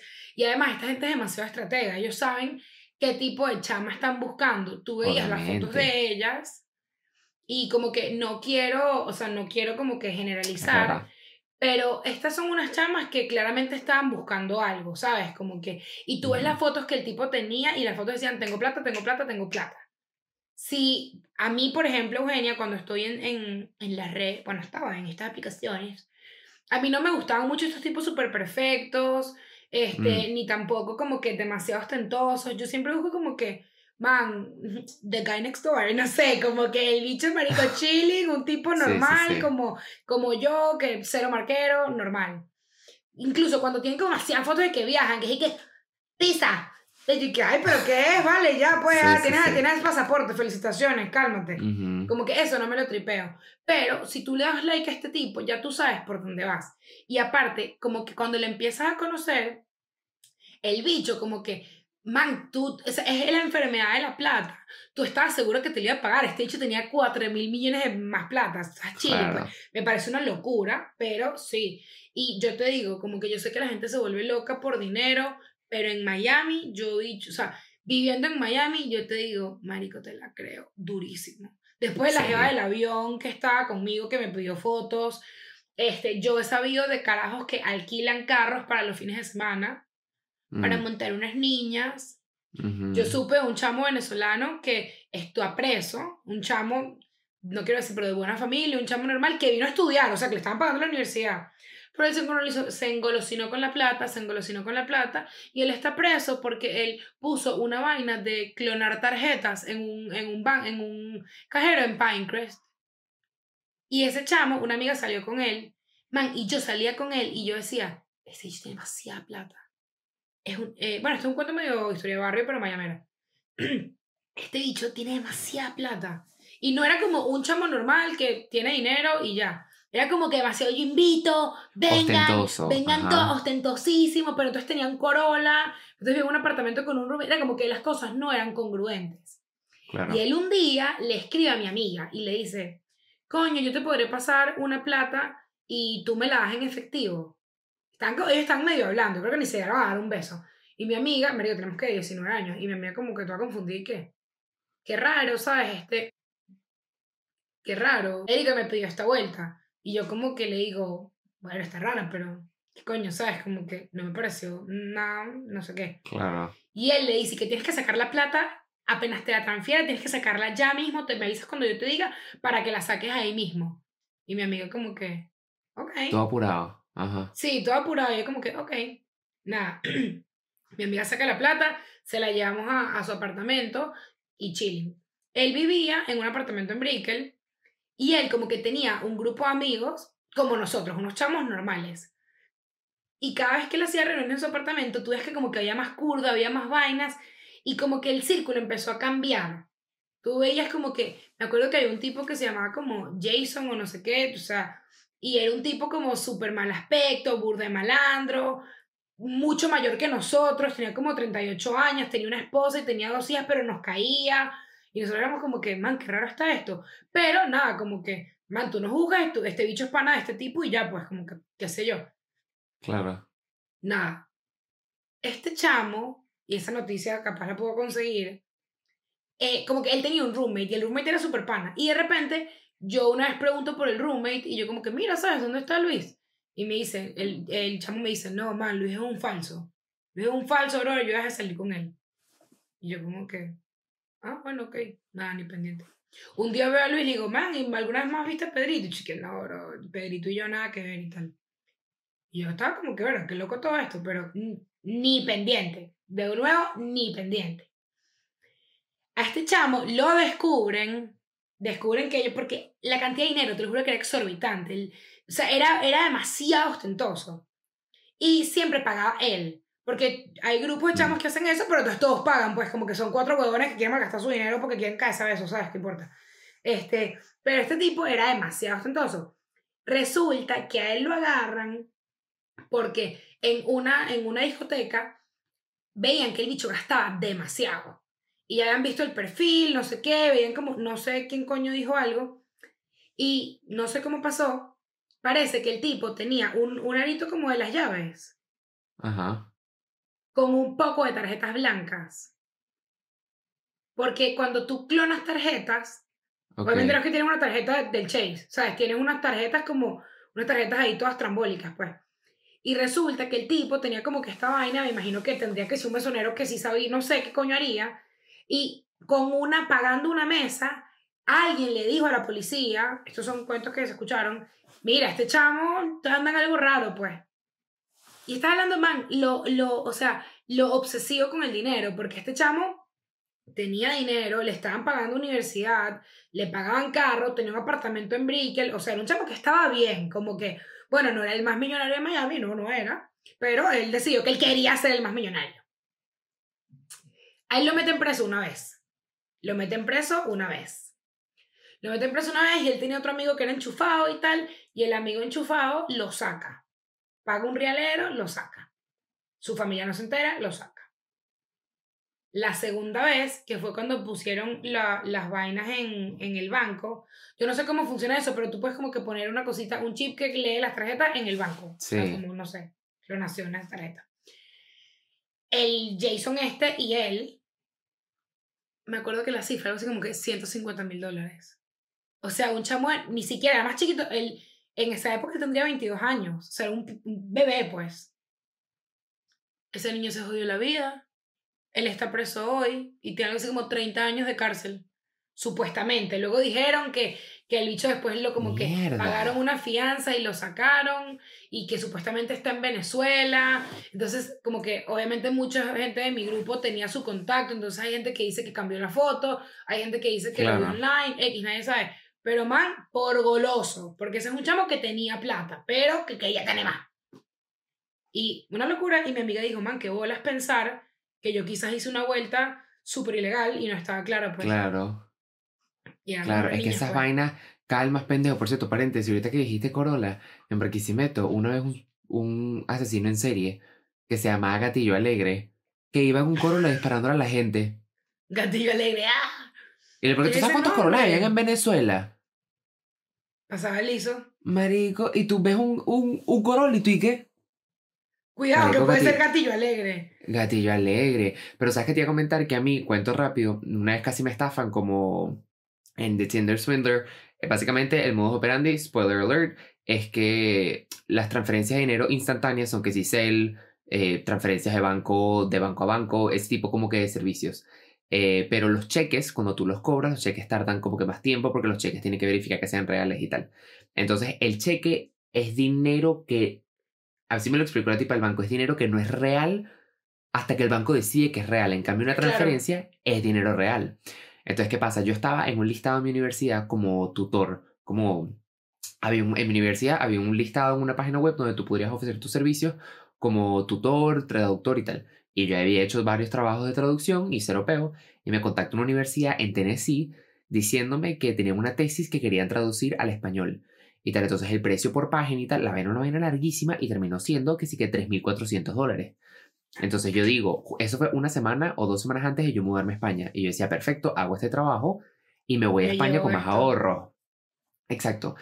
Y me dijeron, ah, sí, perfecto, 3.400 y tal, te pagamos en cheque. Y que, y yo, pero no me pueden pagar mm, por transferencia, creo que es más fácil. Y me pareció raro que me querían pagar todo de entrada. Y dije, bueno, cojones y tal. Sí, te lo pagamos todo en cheque y tal. Eso fue un martes a las 5 de la tarde y a las 8 de la mañana, el miércoles, estaba el cheque en mi puerta. O sea, fue el envío de FedEx, supongo que el más caro, el más express, el más rápido. Un cheque que era de Mickey. ¿No? Y yo veo al Mickey y yo digo, ¿por qué Amamos hay un cheque? Y yo dije, ¿por qué una universidad me está mandando un cheque de Mickey? Claro, yo está, a estas alturas yo no sé nada de, de bancos ni un coño. Yo voy al banco, meto mi cheque y tal. Y como a las horas, me pregunta, ah, ya lo callaste y tal, sí y tal. Coño, nos acabamos de dar cuenta que cometimos un error en el monto. Y yo, pero ¿cómo que un error en el monto si yo les dije cuánto era? Sí, nos tienes que transferir de vuelta por cel. Y yo dije, y me acordé que dos semanas antes había visto un video de una señora venezolana que le vaciaron la cuenta y le dejaron la cuenta en menos 6 mil dólares. Eso fue horrible. Un video, un IGTV de una señora llorando porque, marico, los ahorros que tenía. Y yo me acuerdo que ese video me marcó. Y, marica, yo no sé cómo a mí se me prendió el bombillo. Y yo dije, ah, ya va. Esta gente me está poniendo una plata falsa en la cuenta. Cuando yo les transfiera los 3.400 que ellos me están pidiendo de vuelta por Cel, eso es dinero de verdad. Ese dinero no va a estar en mi cuenta. El banco me va a decir, este cheque es de mentira. Y yo me voy a quedar con menos 3.400. Considerando Claro. que tengo la cuenta en cero, me quedo con menos 3.400. Yo me los empecé a vacilar. Fui al banco, me senté con una señora y yo, explícame. Me dice, el cheque puede ser real, pero esto tarda, puede ser falso, ta, ta, ta y tal. Y esa gente todos los días, tienes que devolver el dinero, tienes que devolver el dinero. Todo eso lo tienes que hacer rápido, lo tienes que hacer ya. Y yo, perdón, es que estoy ocupado, que se haciendo tal cosa. Yo mareándolo como la chama está del documental, como la Claro. holandesa. Mareando, mareando, mareando. Y eso era todos los días. Y los mensajes escritos con muchos errores ortográficos. Muchos. O sea, una falta de profesionalismo horrible y tal. Y yo dije, voy a dejar esto así, yo no voy a transferir absolutamente nada, que el cheque el banco decía si es falso lo que Lo sea, yo no voy a tocar nada. Esa gente me siguió, me siguió, me siguió empujando y yo literalmente estando en Nueva York esperando por mi vuelo a España, me llegó un mensaje del banco con una foto del cheque, como con una X gigante, que decía que el cheque es falso, que no existe ninguna cuenta asociada, ta, ta, ta, ta, ta, ta. Y Qué yo, de no haber visto ese IGTV, esa señora avisándole a todo el mundo, Gracias. me hubiese venido a España debiendo 3.400 dólares. ¿Qué? Para empezar. Había un Para empezar. Había un, había un portal aquí que se llamaba em, Nanny Cedar, Cedar City, que era como que buscabas trabajos de nanny. Ajá, ajá. Y como que por vainas de la vida yo ya conocía a varias personas que habían hecho cosas así. Era súper fácil, Mm. metías un trabajo ahí como que te mandaban la vaina. Y yo, yo llegué a trabajar así y era como que la gente te veía siete veces antes de ponerte a tu chamo, ¿sabes? Como que era una cosa súper segura. Entonces había uno que como que me escribe, no, mira, yo voy a Miami. Nosotros no vimos a Miami, pero más tú un mes en Miami. Eh, sabemos que allá 12 la hora, queremos pagarte 40 la hora. Una vaina así, yo como que verga, buenísimo y tal, perfecto. Y la tipa me dice, pero nosotros tenemos un problema, nosotros tenemos una hija que tiene, es discapacitada. Y yo como que, ok, no hay problema. Ella usa silla de ruedas, entonces nosotros necesitamos traernos, es una silla de ruedas muy complicada y te necesitamos como que comprarle una silla de ruedas en Miami. Tú tienes problemas que te mandemos el dinero para que cuando tú la recibas le compres la silla de ruedas. Y yo como que... Me parecía muy loco. Sin silla de ruedas. Man, primero. Y segundo, era como que, ¿qué coño que tú no me has visto? Ya me estás confiando tu dinero, la, o sea, la silla de ruedas, la bebé X, una locura, pues.